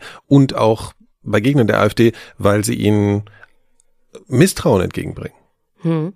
Ist das schwierig? Ähm, passiert ja. Ihnen das auch so? Also das passiert Alter? mir natürlich. Es, es kommt äh, von, äh, ich kriege auch von vielen Linken oder von äh, irgendwelchen anderen, die gegen die AfD gerichtet sind, kriege ich auch diese Vorwürfe. Mhm. Ähm, ich nehme das bis zu einem, also wenn es wirklich sich um Misstrauen handelt, dass die Leute mir das nicht so ganz abnehmen, dann setze ich mich tatsächlich inhaltlich dann tiefer mit denen auseinander, versuche es auch zu erklären, versuche es auch irgendwie äh, aus meiner Sicht zu beschreiben, wie das passieren konnte. Ähm, ich nehme auch tatsächlich diese Feindschaft von den AfD-Gegnern hin, ohne das irgendwie persönlich zu nehmen und ohne, dass es mich, also dass es mich auch kränkt, weil ich damit erstens gerechnet habe und das, äh, das war mir auch klar. Und das ist auch, ähm, das ist was, was ich auch überhaupt nicht, äh, ich kann gar nicht in Gegnerschaft zu diesen Leuten gehen, weil ich das verstehe. Verstehe ich vollkommen. Mhm. Und das weil sie die letzten Endes nicht ernst nehmen mehr? Oder weil, also Doch, doch, ich, weil ich es einfach verstehe, weil es, äh, weil ich das aus denen ihrer Sicht absolut nachvollziehen kann. Weil ich das absolut nachempfinden kann, dass sie sauer sind oder dass sie, dass sie damit nicht, äh, dass sie das nicht einordnen können. Und ich glaube, ich könnte das auch nicht, wenn ich nicht äh, dabei gewesen wäre. Also ich glaube, wenn mir das nicht alles passiert wäre, wenn ich nicht wirklich in diesen Situationen dabei gewesen wäre und bei diesem Prozess mitempfunden hätte, ich könnte vielleicht so jemanden auch nicht verstehen, weil ich wüsste gar nicht, ob ich das könnte. Und von also daher. Sie haben Verständnis sozusagen für Menschen, die absolut. in dem Prozess drin sind.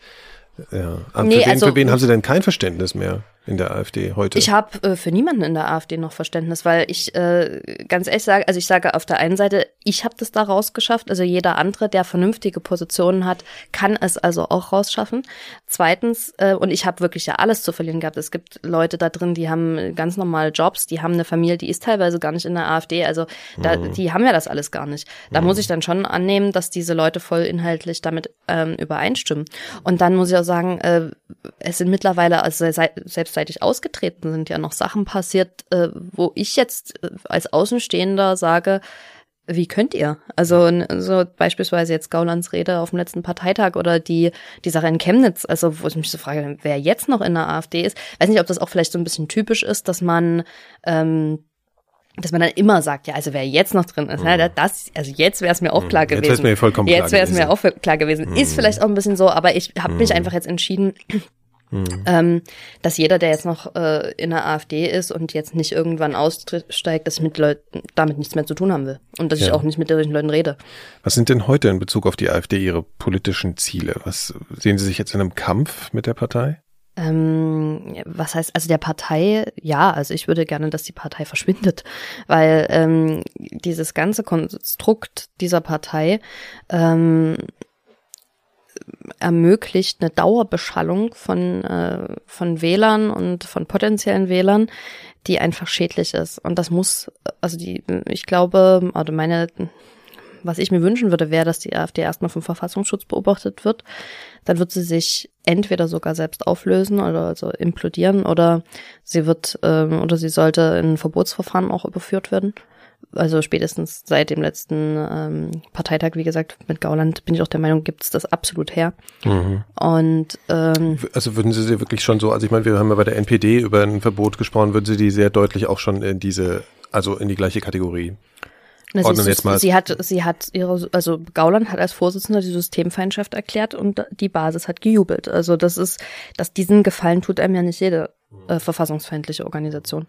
Und ich glaube, spätestens da, ich frage mich ehrlich gesagt selber auch so ein bisschen, wo ist denn der Verfassungsschutz? Ich habe ich äh, hab mich jetzt so ein bisschen in, in, innerlich auch noch auf ihn verlassen und ich hoffe, dass das noch passiert, weil, mhm. wie gesagt, die Partei oder die auch die Menschen, die in dieser Beschallungsblase sind, die brauchen eine Pause. Die brauchen einfach mal ein paar Wochen, Monate, wo sie nicht von, von Leuten, die dafür bezahlt werden, den ganzen Tag mit solchen Grafiken und solchen Messages zugespammt werden, damit die auch, damit der Kopf mal zur Ruhe kommt und damit diese Blase meinen, platzen kann. Genau, auf den sozialen Netzwerken, das haben mhm. Sie ja mhm. auch beschrieben, das ist ja so ein Klassiker, dieses Wort Filterblase, also wo mhm. man sagt, okay, man ist jetzt mit den Leuten auf, Facebook befreundet und kriegt deswegen die mhm. ganze Zeit nur dieses Zeug und ist überhaupt nicht mehr in der anderen Realität. Ja. Da haben Sie ja auch beschrieben, wie Sie jetzt aus dieser Realität auf einmal rausgekommen sind und ich glaube, Sie haben das äh, geschrieben als wie wie freundlich und hell oder Deutschland sozusagen so. äh, eigentlich ist, was sie gar nicht mehr so wahrgenommen haben. Was ganz interessant ist, weil die, ja, die Gegenwahrnehmung ist ja, dass für mich oder für die Leute, die nicht in diesem Ding drin waren, Deutschland so dunkel ist wie schon lange nicht mehr. Weil das halt, ist, äh, also, das ja. habe ich so bei diesem Satz, das ist, glaube ich, eines der letzten Sätze in ihrem Buch, äh, wo sie so beschreiben, wie glücklich sie sind daraus und wir sitzen da, denken so, ja nee, also ihr sozusagen habt was mhm. angerichtet, was mhm. bei uns genau das Gegenteil ähm, äh, empfindungsmäßig zumindest stattfindet. Ähm, Sie haben ja schon gesagt, dass Sie Leute erreichen wollen, die vielleicht sich ähnlich fühlen äh, in der AfD und vielleicht dadurch irgendwie ermutigt werden oder so, äh, das selben Schritt zu machen. Ähm, haben Sie auch das Bedürfnis, sich in irgendeiner Weise, fühlen Sie sich irgendwie schuldig? Haben Sie das Gefühl, Sie müssten sich irgendwie entschuldigen? Oder haben Sie das Gefühl, Sie tragen eine Schuld, die Sie abtragen müssen? Na, im Sinne von Wiedergutmachung schon, ja. Also im Sinne von, also dass ich irgendwie versuche, wie kann ich aus dem, was jetzt passiert ist, was ich ja nicht mehr ändern kann, aber wie kann ich jetzt noch irgendwie versuchen, was Gutes daraus zu machen? Und ähm, was ich halt sehe, was die, was die Leute interessiert, ist, ähm, ähm, wie können wir andere Leute rausholen, wie können wir Leute zurückgewinnen, also ne, Angehörige oder Freunde. Und ähm, da beschäftige ich mich jetzt gerade verstärkt mit. Ähm, also jetzt mhm. möchte auch noch äh, ein zweites Buch machen mit mhm. einem ähm, Sektenbeauftragten äh, der evangelischen Kirche, mhm. der äh, mich dabei unterstützen wird, dass wir ähm, wir werden uns halt wir werden Ratgeber machen, wie kann man an solche Leute rantreten, wie kann man die emotionale Bindung wieder stärken und wann ist es auch gegebenenfalls nötig zu sagen, man ähm, überlässt die Leute sich selbst und hört auf, sich da noch selber verrückt zu machen oder zu schädigen. Das ist so, glaube ich, das, wo ich vielleicht noch helfen kann, weil mir das, also weil das ja Leuten mit mir eigentlich gelungen ist, muss man ja sagen. Es ist ja nicht nur mir gelungen, es ist, es haben ja, ich habe aus der Partei rausgedrängt, aber die Leute haben mich auch zurückgeholt und haben mich auch rausgezogen und waren halt da. Und das ist halt bei manchen Leuten vielleicht nicht so. Und das kann halt einen Unterschied machen. Mhm. Ja. Sind Leute, die noch in der AfD, also Menschen, die in der AfD sind, äh, auf Sie zugekommen, äh, die jetzt auch noch da sind und gesagt haben, finde ich toll äh, oder finde ich gut, was du sagst, dass du es offenlegst, ähm, ich traue mich nicht oder ich hab's vor? Also ähm, die meisten waren selber Aussteiger, die das gesagt haben, die das mhm. gut fanden, aber es gab auch einige, die äh, noch in der AfD sind und die teilweise, also das sind alles Leute, die finanziell gebunden sind an die AfD, die nicht wissen danach, wie es ihnen finanziell gehen würde. Ähm, und die sagen aber auch, es ist gut, dass du es gemacht hast und dass die, das sollen die Leute wenigstens wissen. Mhm. Ja. Mhm. Und ich habe auch schon, also am meisten freue ich mich natürlich, äh, wenn ich Nachrichten kriege, so von wegen, ich habe die AfD auch mal gewählt und ja, aber mittlerweile ähm, mache ich das auch nicht mehr und ähm, das darüber freue ich mich dann immer total. Mhm, und den Leuten mhm, schreibe ich mhm. dann auch immer ein bisschen, ein bisschen mhm. länger. Mhm. Äh, ähm, Sie waren ja in der Zeit auch äh, voller Vorurteile gegenüber verschiedenen Gruppen der Gesellschaft unterschiedlichster Form. Äh, haben Sie das Gefühl, dass die einfach so zerplatzt sind? Sind die irgendwie noch da? Regt sich manchmal was und sie müssen sich irgendwie an was erinnern? Ähm, ja, es ist wie so ein Echo, ist es manchmal schon, aber ich glaube, durch das Buch, das hat auch da geholfen. Ne? Also beim, ich habe auch beim Schreiben gemerkt, dass ich manchmal ein Kapitel nochmal gelesen habe und gesagt habe, nee, da waren wir doch schon mal weiter. Nee, nee, Moment, das müssen wir mhm. noch mal schreiben so. Mhm. Und dann hab, hab ich, ich konnte mir selber wirklich dabei zugucken, wenn diese, es ist wirklich eine Form von Gehirnwäsche und wenn das nachlässt, mhm. dann kann es wirklich innerhalb von Wochen macht man Entwicklungen durch, die man vorher in Monaten und Jahren erstmal dahin vollzogen hat und danach geht es wirklich dann sehr, sehr schnell, dass mhm. man wieder ähm, normale Zeitungen liest. Oder ne, ich habe mhm. zwischendurch ja auch keine normalen Zeitungen mehr ja, gelesen. Oder höchstens dann sehr, sehr selektiv. Und meistens, da hatte jemand schon irgendwie oben drüber geschrieben, worum es da eigentlich ging, den entsprechenden Artikel angekreuzt und so und die Zeile mhm. markiert. So entsteht ja kein, äh, so entsteht ja kein ausgewogenes ja. Bild. Ne? Ja. Okay. Und ähm, was, was haben Sie in der Zeit in der ähm, AfD gelernt, wovon Sie jetzt noch profitieren? Ich Ah, zum einen, was, was ich ganz oft feststelle, ist, also was ich, was mich auch mit heimlicher Freude oder mit kaum verhohlener Freude erfüllt, ähm, wenn ich irgendwie weiß, äh, wie eine Taktik funktioniert und eine AfD-Taktik gegen die AfD anwenden kann und ich sagen kann, das habt ihr mir beigebracht und jetzt fresst Schnecken sozusagen. das ist, äh, ja, es ist ein bisschen kindisch, aber ich, ich freue mich da trotzdem. Was ich jetzt auch meinte, zum Beispiel, gibt es Verhaltensweisen, Argumentationsstrategien, die Sie währenddessen gelernt haben und sich antrainiert haben, dass ich empfinde, oder es hört sich manchmal mhm. so ein bisschen an wie auch so ein Training, ja, also die ganze Zeit unter so einem bestimmten, mhm. sich auf eine bestimmte Art und Weise zu verhalten, selbstbewusst zu sein, in Hauptsätzen zu sprechen, Punkt, äh, ja, also diese, ne, was, was kurze Sätze zum Beispiel zu machen, ja. Kurze, ja, ich meine, kurze, Sie müssen aber jetzt nicht Interviews geben, so, ne, das haben Sie natürlich während der Zeit auch gemacht. Also was, ja. was hat das alles so mit Ihnen gemacht? So, ja, ich glaube, also dieses Kommunikative, dazu bin ich ein bisschen veranlagt. Ich glaube, dass ähm, das hat, das war in der AfD mehr oder weniger ein Selbstläufer. Klar, äh, Selbstbewusstsein vor großen Mengen zu reden oder äh, auch mit einem Journalisten zu reden, das, das, mhm. äh, das hilft natürlich. Mhm. Aber ich glaube, dass die wichtigste Fähigkeit ist eigentlich ähm, absolute Selbstkontrolle.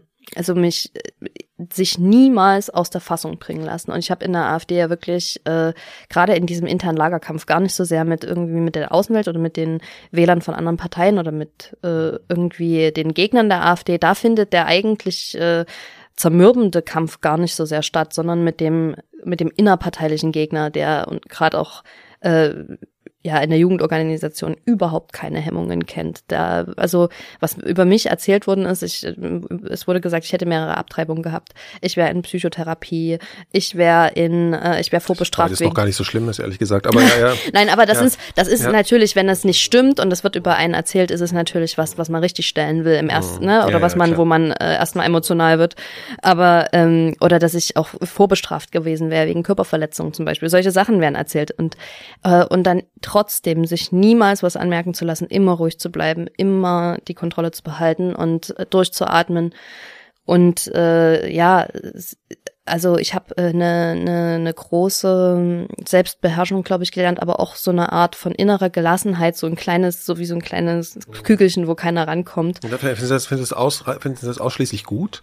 Ähm, ich, also ich glaube schon, dass es hilft, weil ich habe festgestellt, äh, auch im, wenn ich jetzt mit AfDlern äh, rede oder mit Leuten, die die AfD wählen und ich gehe mit denen in den Diskurs, mhm. dann ähm, dann verpufft vieles von dem, was sie an, äh, an, an äh, Provokationen oder an Aggressionen, wenn man das einfach an sich vorbeischwimmen lässt und überhaupt nicht darauf reagiert, komplett auf der Sachebene bleibt und die Leute im Gegenzug sogar mit Respekt behandelt und weiterhin mit Respekt behandelt, obwohl mhm. sie einen beleidigen, mhm. Dann passiert automatisch was und die Leute können sich nicht dagegen wehren, die werden weicher und mhm. fangen an, äh, irgendwann gehen sie auf die Sachebene mit einem und dann äh, kann sich auch ein Diskurs entspinnen. Das äh, ist eine, eine Fähigkeit, die ich in der AfD gelernt habe und die, mit der ich jetzt Leute da zurückholen kann. Und das finde ich ganz schön. Mhm. Und die Sie vielleicht wahrscheinlich auch Journalisten empfehlen würden. Wir hatten ja das, es gab ja das Interview mit, mit, mit Gauland, wo, wo versucht Wunderbar. wurde. Das fanden Sie vorbildlich? Also, das oder? ist große journalistische ja. Arbeit gewesen. Mhm. Wunderbar. Mhm. Ja, genau. Also eben nicht reflexhaft zu reagieren. Überhaupt nicht. Das und ist, ja, ja.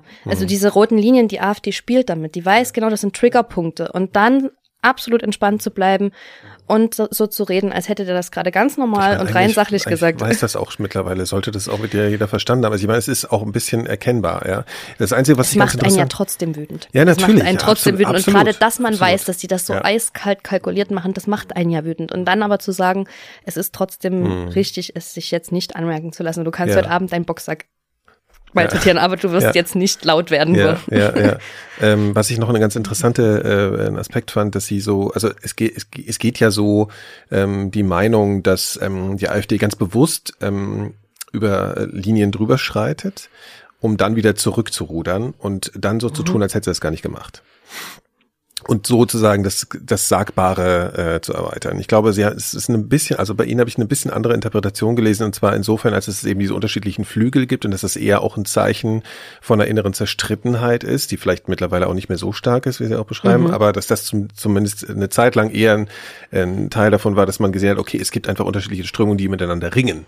Ja. Würden Sie das eher so? Äh, Am Anfang definitiv, das aber tatsächlich mhm. lässt es nach. Und ja. jetzt ähm, bei Höcke sieht man auch gerade, da ist diese ähm, diese Rede, die er in Dresden gehalten hat, in dem Ballhaus Watzke, wo er dieses ähm, Denkmal der Schande äh, anspricht, da hat einen Tag später eine ausformulierte Erklärung, wie das eigentlich gemeint war, vorgelegen. Also da hat man ganz genau gemerkt, da hat Kubitschek und der ähm, sich vorher hm. dahingesetzt. Kompletter Plan, kompletter was, Plan, was durchorchestriert, was ja. sagt man einen Tag später mhm. und was mhm. sagt man den Mitgliedern, was mhm. sagt man nach außen und so weiter und so fort. Das ist komplett durchorchestriert. Und das ist aber wirklich eine, eine Spezialform, die Höcke und der Flügel betreibt. Ähm, das macht innerhalb der Partei äh, zumindest niemand so professionell wie er und auch so durchdacht wie er. Der spielt damit wirklich eiskalt mhm. rum. Mhm. Okay, ähm, was ist denn eigentlich äh, so, jetzt, jetzt äh, haben Sie auch ein bisschen beschrieben, im Netz kann man es auch so sehen, wie Sie sich so ein bisschen engagieren, auch äh, gegen Rassismus oder eben auch in Berührung kommen mit, mit äh, geflüchteten Menschen und so weiter, also sich dem sehr bewusst auch ähm, aussetzen. Haben Sie, ähm, was machen Sie denn heute? Sonst so? Ich bin äh, Redakteurin bei einem Gesundheitsportal, bei einem Online-Portal für Gesundheitsfragen, also mhm. hat mit Politik jetzt erstmal nichts zu tun.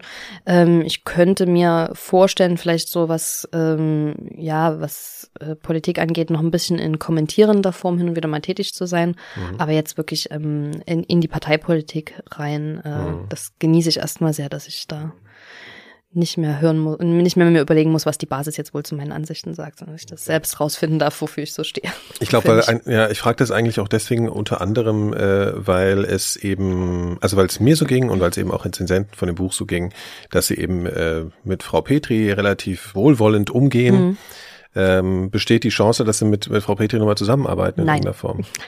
Uns beide verbindet politisch wirklich nichts mehr. Also das ist ähm, ähm, das war zu dem, also das war nicht immer ganz klar. Als sie ausgetreten ist, habe ich, äh, habe ich das, ich wusste ja, dass sie geht, ich wusste auch, dass sie was Neues gründen wird. Und es war vor meinem Ausstieg äh, tatsächlich nochmal eine Frage, und dann aber innerhalb von Wochen. Waren Sie da im Gespräch mit ihr auch darüber? Nee, das war eine, meine private Überlegung. Das, okay. Ähm, mhm. Und ich habe aber festgestellt, dass äh, wir wirklich nicht so viel gemeinsam haben. Also auch dieses ganze, dieser ganze christliche Aspekt, dieser ganze konservative Aspekt, den ähm, den habe ich schon, den habe ich überhaupt nicht mehr empfunden, den habe ich gar nicht mehr gefühlt. Das mhm. oder ja. Ist da gewissermaßen auch ein Vorbild für Sie gefallen in der mit Frau Petri in der Zeit, würden Sie das Ich glaube, also ich habe mich emotional gelöst. Ich habe zu ihr tatsächlich jetzt keine, ähm, also sie, ich stehe ihr wirklich neutral gegenüber. Das ist, ähm, es ist eine Person, die, also ich, ich, ich tue mich schwer damit, ein, ein Urteil zu treffen, weil dafür habe ich sie, glaube ich, zu lange begleitet. Das wäre auch irgendwo aus meiner, es würde, das, das wäre, glaube ich, unredlich, glaube ich.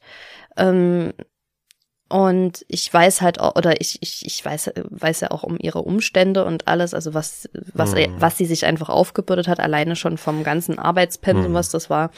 Das, das, das würde ich jetzt nicht, äh, das würde ich aber auch mit niemandem anderes äh, mhm. machen, der diese, der diese Situation gehabt hat. Also so gesehen, politisch stehe ich, ich äh, glaube nicht an ihren Erfolg. Ich glaube auch nicht, ähm, dass es, ähm, dass es, dass der LKR von Bernd Lucke Erfolg haben wird.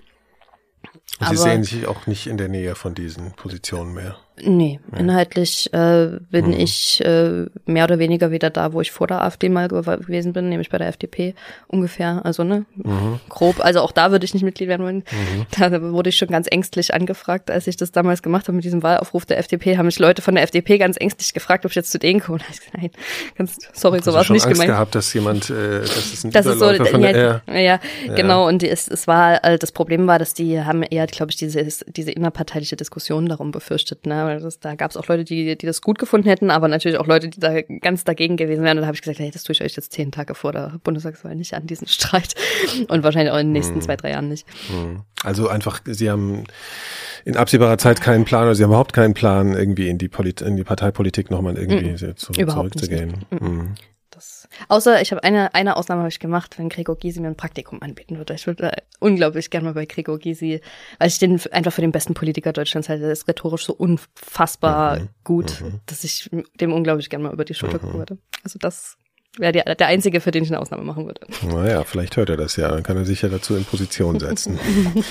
ähm, Letzte Frage, wenn Sie heute auf Ihre ganzen gemachten Erfahrungen äh, zurückblicken, welche Argumente würden Sie sich selbst gegenüberbringen äh, zum Beginn, als Sie da reingegangen sind in die AfD, um Ihnen selbst zu erklären, dass das vielleicht nicht so der schlauste Weg ist? Mm.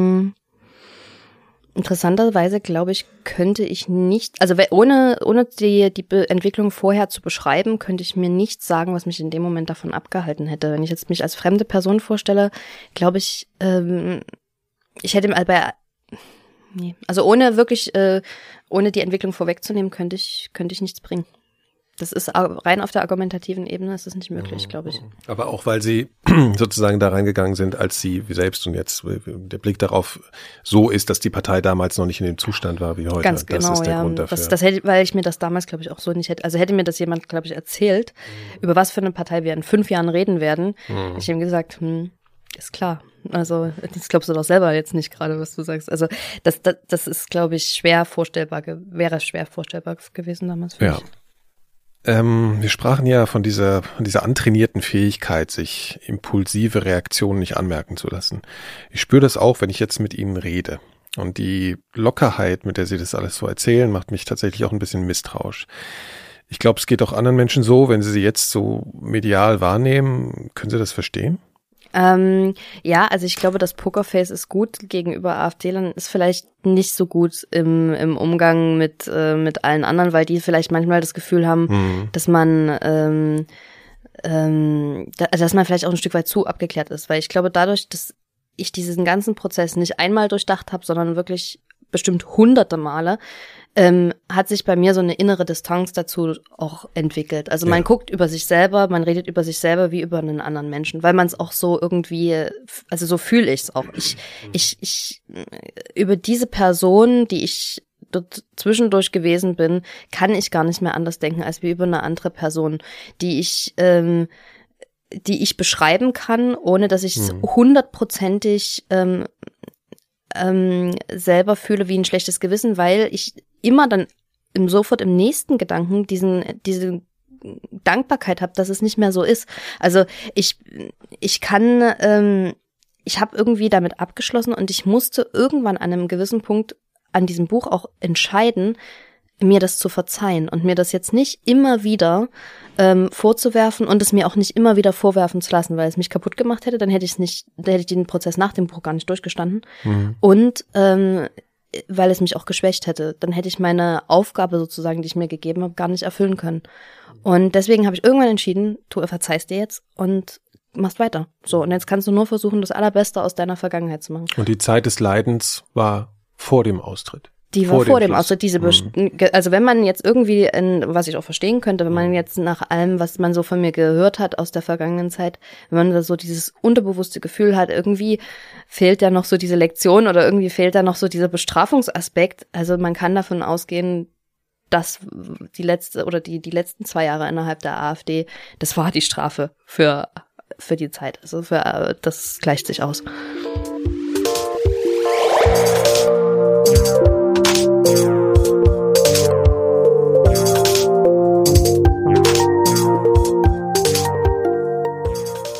Soweit mein Gespräch mit Franziska Schreiber. Wenn ihr Fragen, Kritik oder Anregungen zu den Elementarfragen loswerden wollt, freue ich mich über Feedback per Mail unter nikolas.seemark.4000herz.de oder über Twitter. Mein Handle dort ist nseemark. Alle meine weiteren Interviews in den Elementarfragen findet ihr unter elementarfragen.4000herz.de. Ich und meine Kollegin hier beim Podcast-Label 4000 Hertz produzieren auch noch weitere Podcasts. Mein Kollege Christian Möller unterhält sich zum Beispiel in seinem Podcast durch die Gegend mit interessanten Gästen beim Spazierengehen. Für die aktuelle Episode traf er den Aktivisten für Inklusion und Barrierefreiheit, Raul Krauthausen. Jetzt hast du gerade gesagt, manchmal fährst du auch ziemlich schnell. Wie schnell kannst du mit dem Ding fahren? Ich glaube, du hast mal irgendwo gesagt, der ist getuned, ne? Also der Rollstuhl fährt zwölf Stundenkilometer, genau. Ich habe zehn noch gelesen. Dann hast du den jetzt inzwischen noch schneller gemacht, oder wie? Also es ist einfach ein anderer Rollstuhl und der äh, fährt jetzt maximal zwölf. Ist das vereinbar mit der Straßenverkehrsordnung? Kein Kommentar. okay, wollen wir los? Gerne. Das gesamte Gespräch findet ihr unter durchdiegegend.4000herz.de. Alle unsere weiteren Podcasts findet ihr auf unserer Webseite 4000herz.de und bei Apple Podcasts, Spotify und Deezer und eigentlich überall, wo es Podcasts gibt. Die Musik, die ihr im Hintergrund hört, ist übrigens von MB1. Der Track heißt Lime Green und ist auf Bandcamp unter einer Creative Commons Lizenz erschienen. Vielen Dank fürs Zuhören und bis bald.